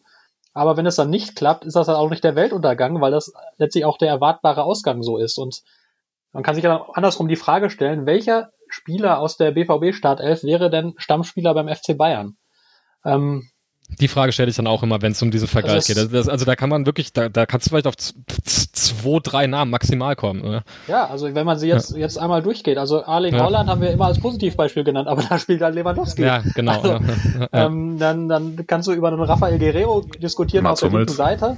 Ähm, Wobei du dann auch schon wieder die Frage stellen kannst, passt er da in dieses System rein? Muss da ein Linksverteidiger nicht was ganz anderes? Also da gibt es tausend Punkte und am Ende kommst du vielleicht auf zwei Spieler, wo du sagst, da kannst du drüber diskutieren, aber selbst da würdest du nicht sagen, dass es komplett ein eindeutig, dass die da ja. Stammspieler wären. Und das ist, zeigt ja dann auch den, den großen Unterschied, den man hat, den man natürlich bei der Bewertung halt auch immer berücksichtigen muss, bei aller Kritik, die wir üben, die wir auch zurecht üben, aber wo man eben immer aufpassen muss, dass man diesen schmalen Grad der Fairness dann auch nicht verlässt, weil vieles am Ende dann doch einfach, also ich meine, Heribert Bruchhagen hat das ja immer rauf und runter gebetet, hat gesagt, dass das Fernsehgeld zementiert die Tabelle. Das, da hat er sich auch ein bisschen leicht gemacht, aber am Ende ist es natürlich so, wenn ein, ein Verein jedes Jahr äh, dreistelligen Millionenbetrag mehr in seine Mannschaft stecken kann, da muss er schon viel falsch machen, dass du das nicht auf dem Platz siehst. Und Dortmund hat mit seinen Mitteln sehr, sehr viel richtig gemacht, macht immer noch sehr, sehr viel richtig, aber es ist halt ein sehr viel verlangt, dauerhaft dann an das Niveau des Konkurrenten heranzukommen mir fiel äh, bei der, also nicht bei der Gelegenheit, sondern zwischendurch immer mal wieder, ähm, wenn es um Favre äh, und auch seinen ga ganzen Stil und so weiter ging, noch eine Frage ein an dich, äh, Sebastian. Ähm, äh, natürlich bei Favre ähm, so sehr sich, glaube ich, alle einig waren oder immer noch sind, dass das äh, ein absolut höflicher, angenehmer äh, Zeitgenosse ist, ähm, gab es natürlich immer wieder so ein bisschen äh, die Kritik, ähm, ja, was so seine Art der Kommunikation auch mit, mit euch sozusagen, mit den Medien irgendwie angeht. Ähm, wie findest du das jetzt eigentlich? Ich meine, du bist dann natürlich dann äh, Stammgast auf den Pressekonferenzen. Macht das jetzt deine Arbeit ähm, irgendwie leichter, wenn du jetzt da jemanden wie Terzic hast, der vielleicht dann auch in der Analyse oder auch so im, im ja, es ist dann, glaube ich, eher so ein Gespräch, was man dann auch mit ihm führt, als dass es so ein bisschen aneinander vorbeigeht, das, was man so fragt, den Trainer und was dann am Ende von, von Favre so zurückgekommen sind. Ähm, wie gesagt, das ist ja nicht irgendwie gegen Favre irgendwie als Person gerichtet, sondern einfach, dass er da einen Stil hat, der vielleicht es euch, glaube ich, auch nicht immer super leicht gemacht hat, dass da sowas sehr, sehr rauszuziehen schwer. Sehr, sehr für, für eure Arbeit. Hätte Favre gesagt. genau. es sagt alles, ja. Ja, das also das, ich würde das gern, wenn man das auf Favre bezieht, in zwei Teile trennen. Also ab, abseits der Pressekonferenzen war, war Favre eigentlich uns gegenüber ein sehr, sehr kommunikativer Mensch durchaus. War immer sehr freundlich, sehr höflich. Wenn man ihn getroffen hat, dann hat man ganz normal mit ihm geredet und, und hat über alles Mögliche diskutiert. Da gab es durchaus auch schon andere Trainer in Dortmund, die das so nicht gehandhabt haben. ähm, also von daher total super. Und dann hat er auch, da hat er auch wirklich viel erklärt von seinem Fußball und wie er sich Dinge vorstellt. Und das kam auch manchmal vor, dass er nach einer Pressekonferenz dann nochmal, also ich, zum Beispiel als, er, als in, in der BVB in Barcelona gespielt hat, da habe ich ihm irgendwie eine Frage gestellt, die, die er, glaube ich, auch fand, dass sie in die richtige Richtung ging. Er konnte sie aber nicht beantworten, weil sie dann als Kritik an einem Spieler ausgelegt worden wäre. Deswegen hat er so einen typischen Fahrersatz gesagt. Hat mich dann danach aber dann stand ich dann, dann darf man eben 15 Minuten äh, Training angucken und dann kam eben Sascha Pflege, der Pressesprecher, zu mir und sagte, der Trainer möchte noch mal kurz mit dir reden, er möchte die Frage noch mal ausführlicher beantworten. Und dann bin ich halt runter auf den Rasen und hat er mir alles noch mal erklärt, was er öffentlich meinte, nicht sagen zu können. Und das war durchaus dann, dann auch nett. Und er hat das auch zwei, drei, vier Mal so Hintergrundrunden mit uns gemacht, wo er so seinen Fußball wirklich ausführlich erklärt hat und seine Sicht auf die Dinge sehr, sehr offen. Ähm, mit der Bedingung natürlich, dass nichts diese Runden verlässt. ähm, also von daher, das war natürlich top, aber die Pressekonferenzen selbst, die waren eine Vollkatastrophe. Das kann man nicht anders sagen. Das wussten auch im Club alle und das, das ist ja auch der Grund, warum Michael Zorc dann recht schnell als zweiter Gast da saß, der ja davor jahrelang nicht mehr auf ja. Pressekonferenzen gewesen war.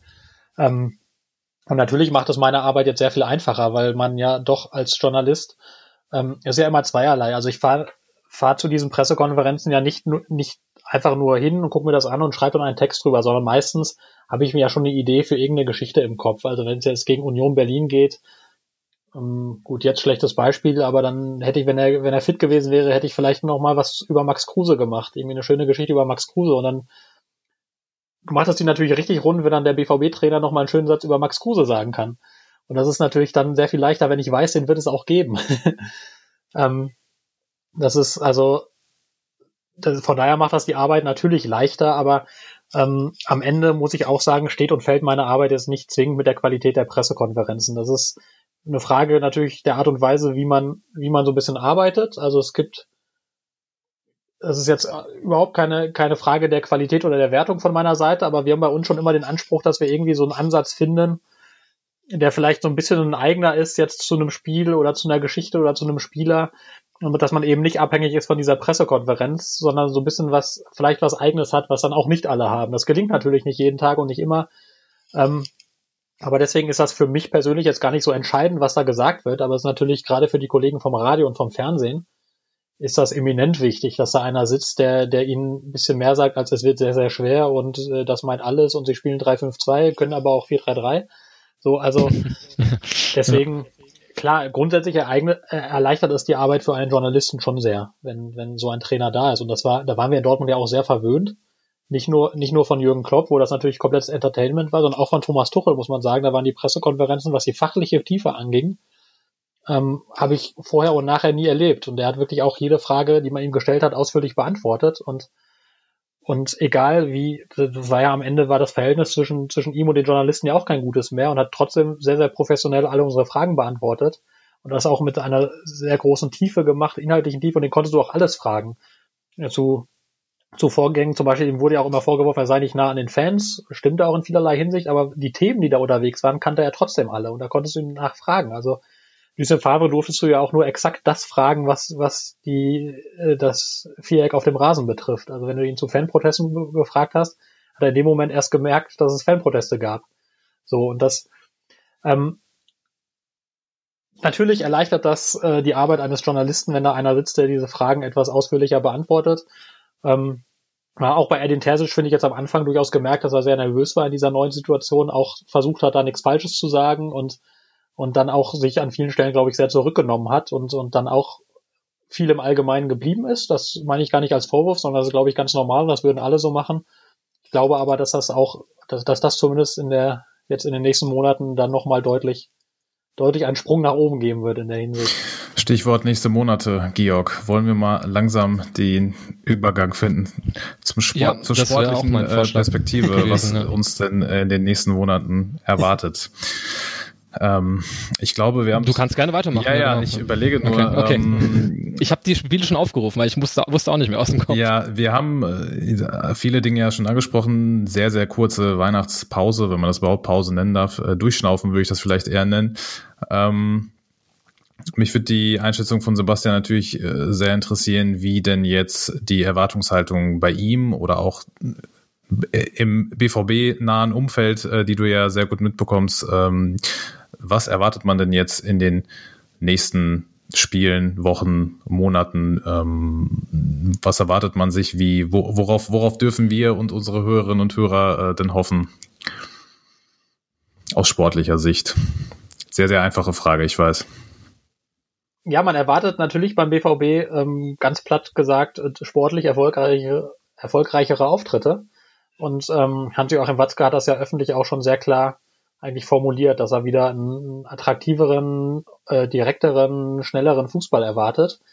Also das sind die beiden Punkte, die man sehen will. Ähm, ob man die dann auch sehen wird, ist natürlich jetzt die große Frage. Also es ist auch für uns, die wir ja doch recht nah dran sind, natürlich komplett schwer, einzu also total schwer einzuschätzen, wie gut zum Beispiel Edin Terzic das als Trainer letztlich hinbekommen kann. Also wir haben jetzt sehr, sehr viel als Co-Trainer erlebt. Das ist natürlich eine ganz andere Rolle. Ähm, wir kennen ihn als Typen gut, ähm, total, total offen, total locker, kommt auch nach allem, was ich, was ich sehe und höre, bei den Spielern super an. Ähm, wie gut das aber als Trainer funktioniert, auch das ist letztlich ja eine Wette.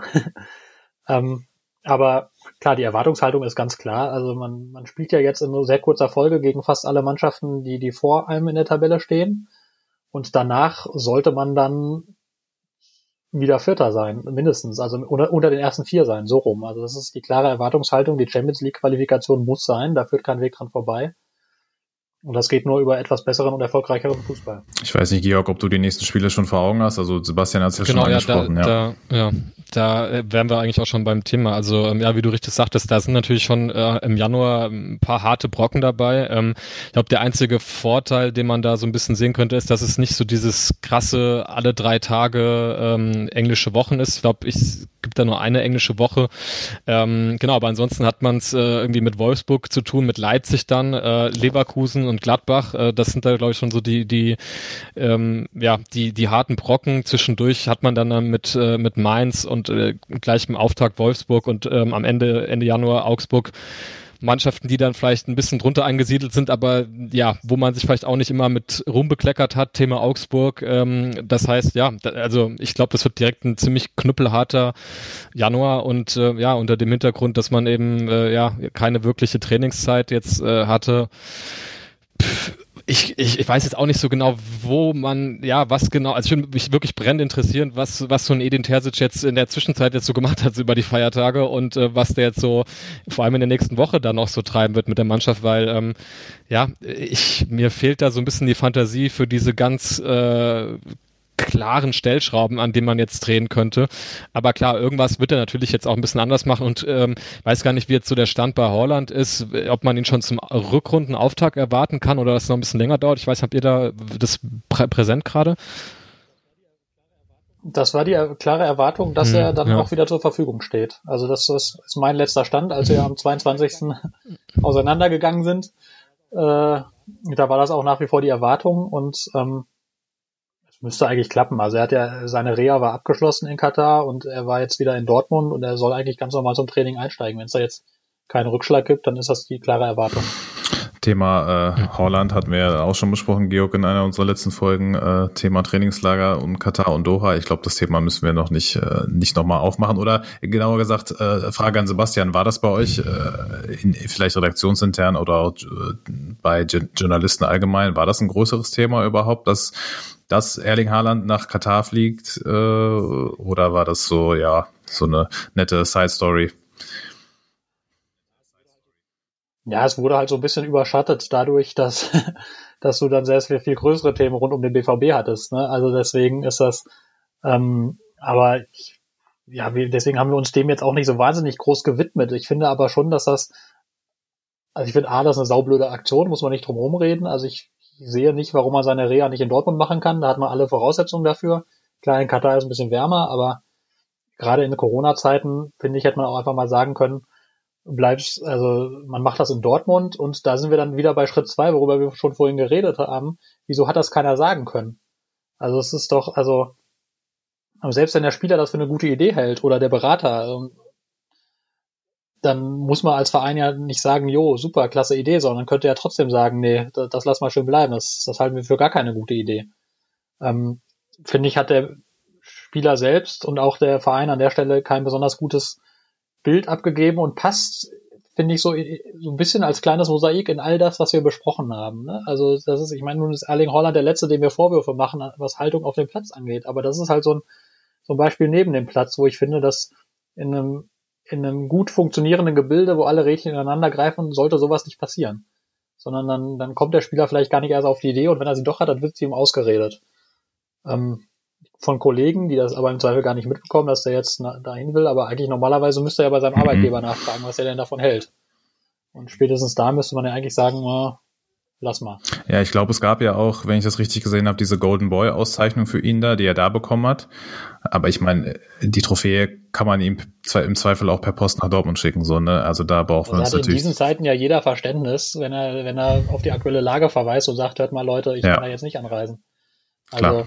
Oder irgendeiner. Aber ist jetzt auch nicht, muss man auch mal sagen, so ein Award, wo man jetzt sagt, so wow, da hat jetzt die ganze Welt äh, hingeguckt. So, also das ist natürlich eine Auszeichnung, die er nicht nur sehr verdient hat, sondern äh, auch sicherlich ein gewisse, ja, ist schon renommiert, aber ja, mein Gott, wie du sagtest, jetzt in der aktuellen Zeit wird jetzt keiner erwarten, dass der zu irgendeiner, also wurden ja auch andere Preisverleihungen im, im Sport äh, jetzt aus den Gründen eben abgesagt oder irgendwie anders gemanagt. Also ja, das ist jetzt auch nur so ein, ja, ein bisschen komischer Grund gewesen, dass man da jetzt. Ne. Und könnte man vielleicht auch nochmal drauf verweisen, ich glaube, das hatten wir auch schon besprochen, Georg, ähm, dass ich äh, sehr, sehr daran zweifle, dass es sich irgendein anderer Spieler aus dem aktuellen Kader hätte was ähnliches erlauben können, außer Haaland. So. Also ich glaube, wenn jetzt ein, äh, weiß ich nicht, keine Ahnung, um jetzt keinen äh, despektierlich zu behandeln, aber so ein Manuel Akanji oder ein, weiß ich nicht wer, wenn er sagt, ich will um meinen Muskelfaserriss oder was auch immer in Katar auskurieren, ich fliege jetzt mal, äh, ciao Leute, ich glaube nicht, dass das ähm, von Zorg und Co. genauso gleich behandelt.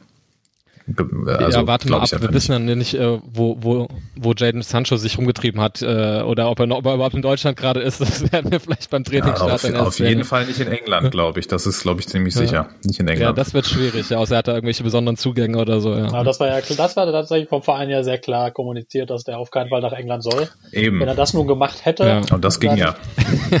Stimmt, dann, äh, ja, aber das ist, das ist jetzt sehr viel Konjunktiv, also deswegen sage ich dann lieber nicht, was dann fällig wäre, aber ähm, da gehe ich jetzt einfach mal davon aus, dass er sich daran gehalten hat. Ja, das stimmt. Ja. ja, wir gehen auch mal davon aus. Schön. Sportlich, ja. sportlich Georg, vielleicht nochmal, um das anzusprechen, ja. es steht ja auch noch Champions League an. Es ist stimmt, zwar noch ein bisschen hin. Ähm, es gibt natürlich nicht nur Bundesliga und Pokal. Da haben wir den FC Sevilla zugelost bekommen. Ähm, Sebastian, deine äh, sportliche Einschätzung machbar, nicht so machbar, dankbar, undankbar? Ähm, machbar, aber trotzdem durchaus eine Herausforderung. Wobei es ja, also ich meine, dafür zahle ich jetzt auch ins Phrasenschwein ein. Einen leichten Gegner hätte es nicht gegeben, meiner Meinung nach. Und da, ja, da stimmt. war Sevilla schon fast einer von den machbareren. Also das ist ja immer, immer dann schwer, weil es dann in zwei Spielen ja einfach auch sehr viel auf aktuelle Form ankommt. Und das, was man jetzt, jetzt im, im Dezember bespricht, dann im Februar schon vieles ganz anders sein kann. Ähm, aber es hätte ja auch der FC Barcelona werden können, es hätte, glaube ich, auch Atletico Madrid werden können. Also da waren schon, schon Namen im Topf, die noch deutlich unangenehmer gewesen wären. Von daher ist das, glaube ich, okay als Los. Also ein durchaus attraktiver Gegner, finde ich. Man hat noch eine Rechnung offen, wenn man das so, so sagen will. Ähm, äh, ich glaube, dass sehr, ich vermute mal, dass es ohne Fans sein wird, was auch in diesem Fall wegen der speziellen Historie des Spiels eigentlich sehr schade ist. ähm, aber ja, durchaus, durchaus machbarer Gegner. Wenn du, wenn du nicht, sagen wir es andersrum, wenn du nicht den Anspruch hast, gegen Sevilla weiterzukommen, dann hast du in dem Wettbewerb Champions League jetzt auch nicht viel verloren. Das ist eine etwas populistische Formulierung sein mag, aber letztlich muss es da auch der klare Anspruch sein, finde ich, gegen diesen Gegner weiterzukommen. Ja, sehe ich absolut genauso. Also in der aktuellen Form, äh, in der sportlichen, würde ich äh, es zumindest in Zweifel stellen, wer von den beiden jetzt Favorit ist und wer nicht. Äh, aber wie du schon sagst, im Februar, Mitte Februar, am 17. ist das, glaube ich, das Hinspiel, sieht das vielleicht schon wieder ganz anders aus. Hoffentlich aus BVB-Sicht. Ja, ich weiß gar nicht, äh, Pokalauslosung, habt ihr das auf dem Schirm, wann die ist? Am 3. Januar, wenn ich mich nicht irre. Also jetzt am Sonntag, am Sonntag, am Sonntag im, in, in der Sportschau, ja. Okay, ja gut, da bin ich auch mal gespannt, was da so auf uns äh, wartet. Vielleicht ja Rot-Weiß Essen, das wäre doch mal was. Aber auch wieder alles, ist halt immer alles schade, wenn man sich auf so geile Mannschaften freut und dann ist halt, äh, ja, bringt ja genau, ja, ist halt irgendwie so, ja, naja. Schön. Ich weiß nicht, wie es euch geht, aber ähm, auch wenn wir kein richtiges ähm, Konzept hatten, haben wir, glaube ich, über sehr viel Vergangenes und auch sehr viel äh, Zukünftiges gesprochen. Und das war eigentlich genau das, ähm, was wir heute, ähm, ja, was, was heute auf der Agenda irgendwie so war. Von daher, ich weiß nicht, ob ihr noch was, äh, ob euch noch was irgendwie auf, auf der Seele brennt, ähm, was wir noch besprechen müssten. Aber ich glaube, mit 1,40 äh, haben wir auch, glaube ich, unser, unser Soll erfüllt. Ich glaube, Volker wird mit uns zufrieden sein. Äh, der darf dann hier schön abmischen noch. Aber ähm, ich weiß nicht, was bei euch noch so auf dem, auf dem Schirm ist? Ich bin wunschlos glücklich informiert. Also äh, es konnte nicht so viel passieren ja. und für, äh, für, für die Tatsache, dass wir so kurz Pause gemacht haben, glaube ich, sind wir sehr, sehr ausführlich und äh, detailliert geworden. Nee, alles gut. Ich bin äh, gespannt, was der Volker da für, für Shownotes oder für eine Überschrift, weil wir haben es so fundamental, finde ich, über die äh, Probleme des BVB als Verein im Gesamten gesprochen. Also das ist, das in kurze Worte zu fassen.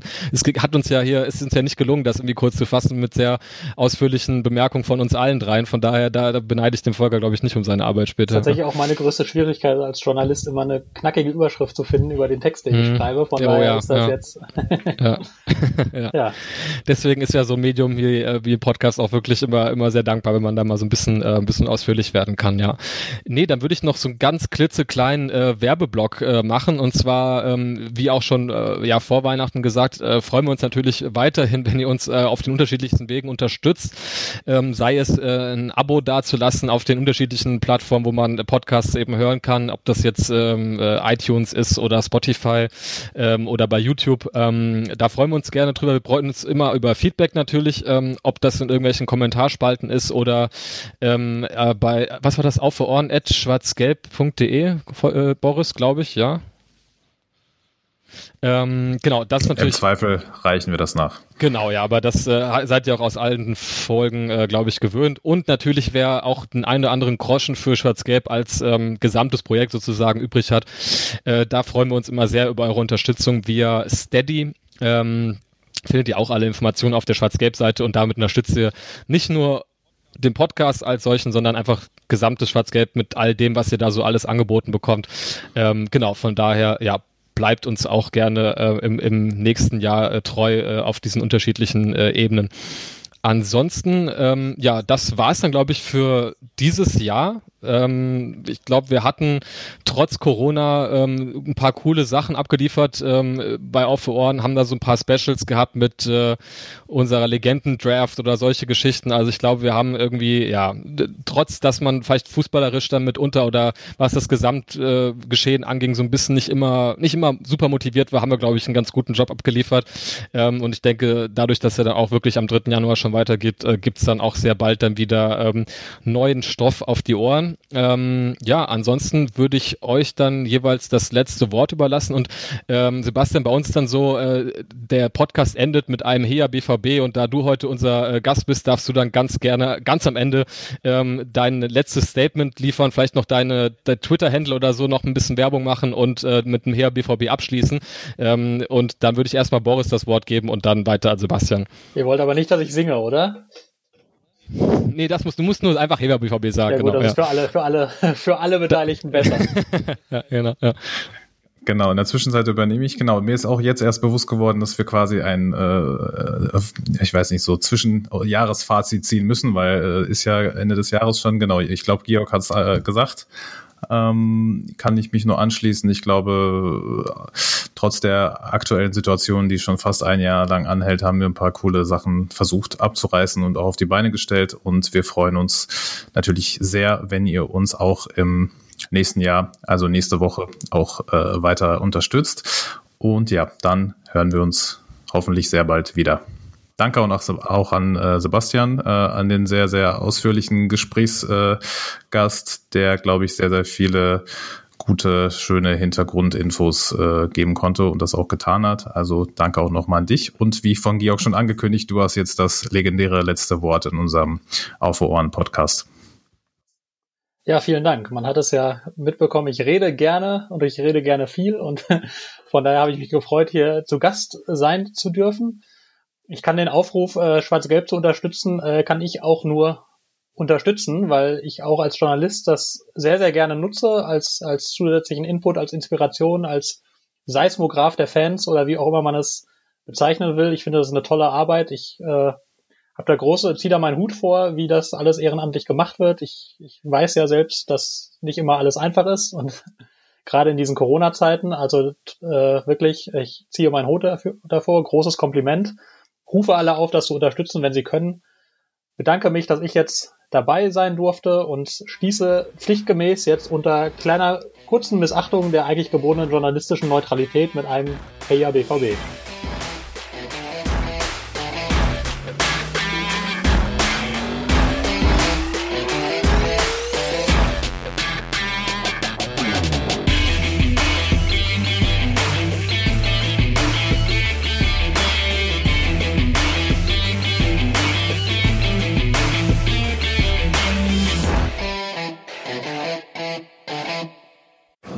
Zuhörerzahl, wie immer präsentiert von schwarzgelb.de, dem Fanzine über Borussia Dortmund. Auf Ohren bedankt sich bei 19.009 Zuhörern ausverkauft.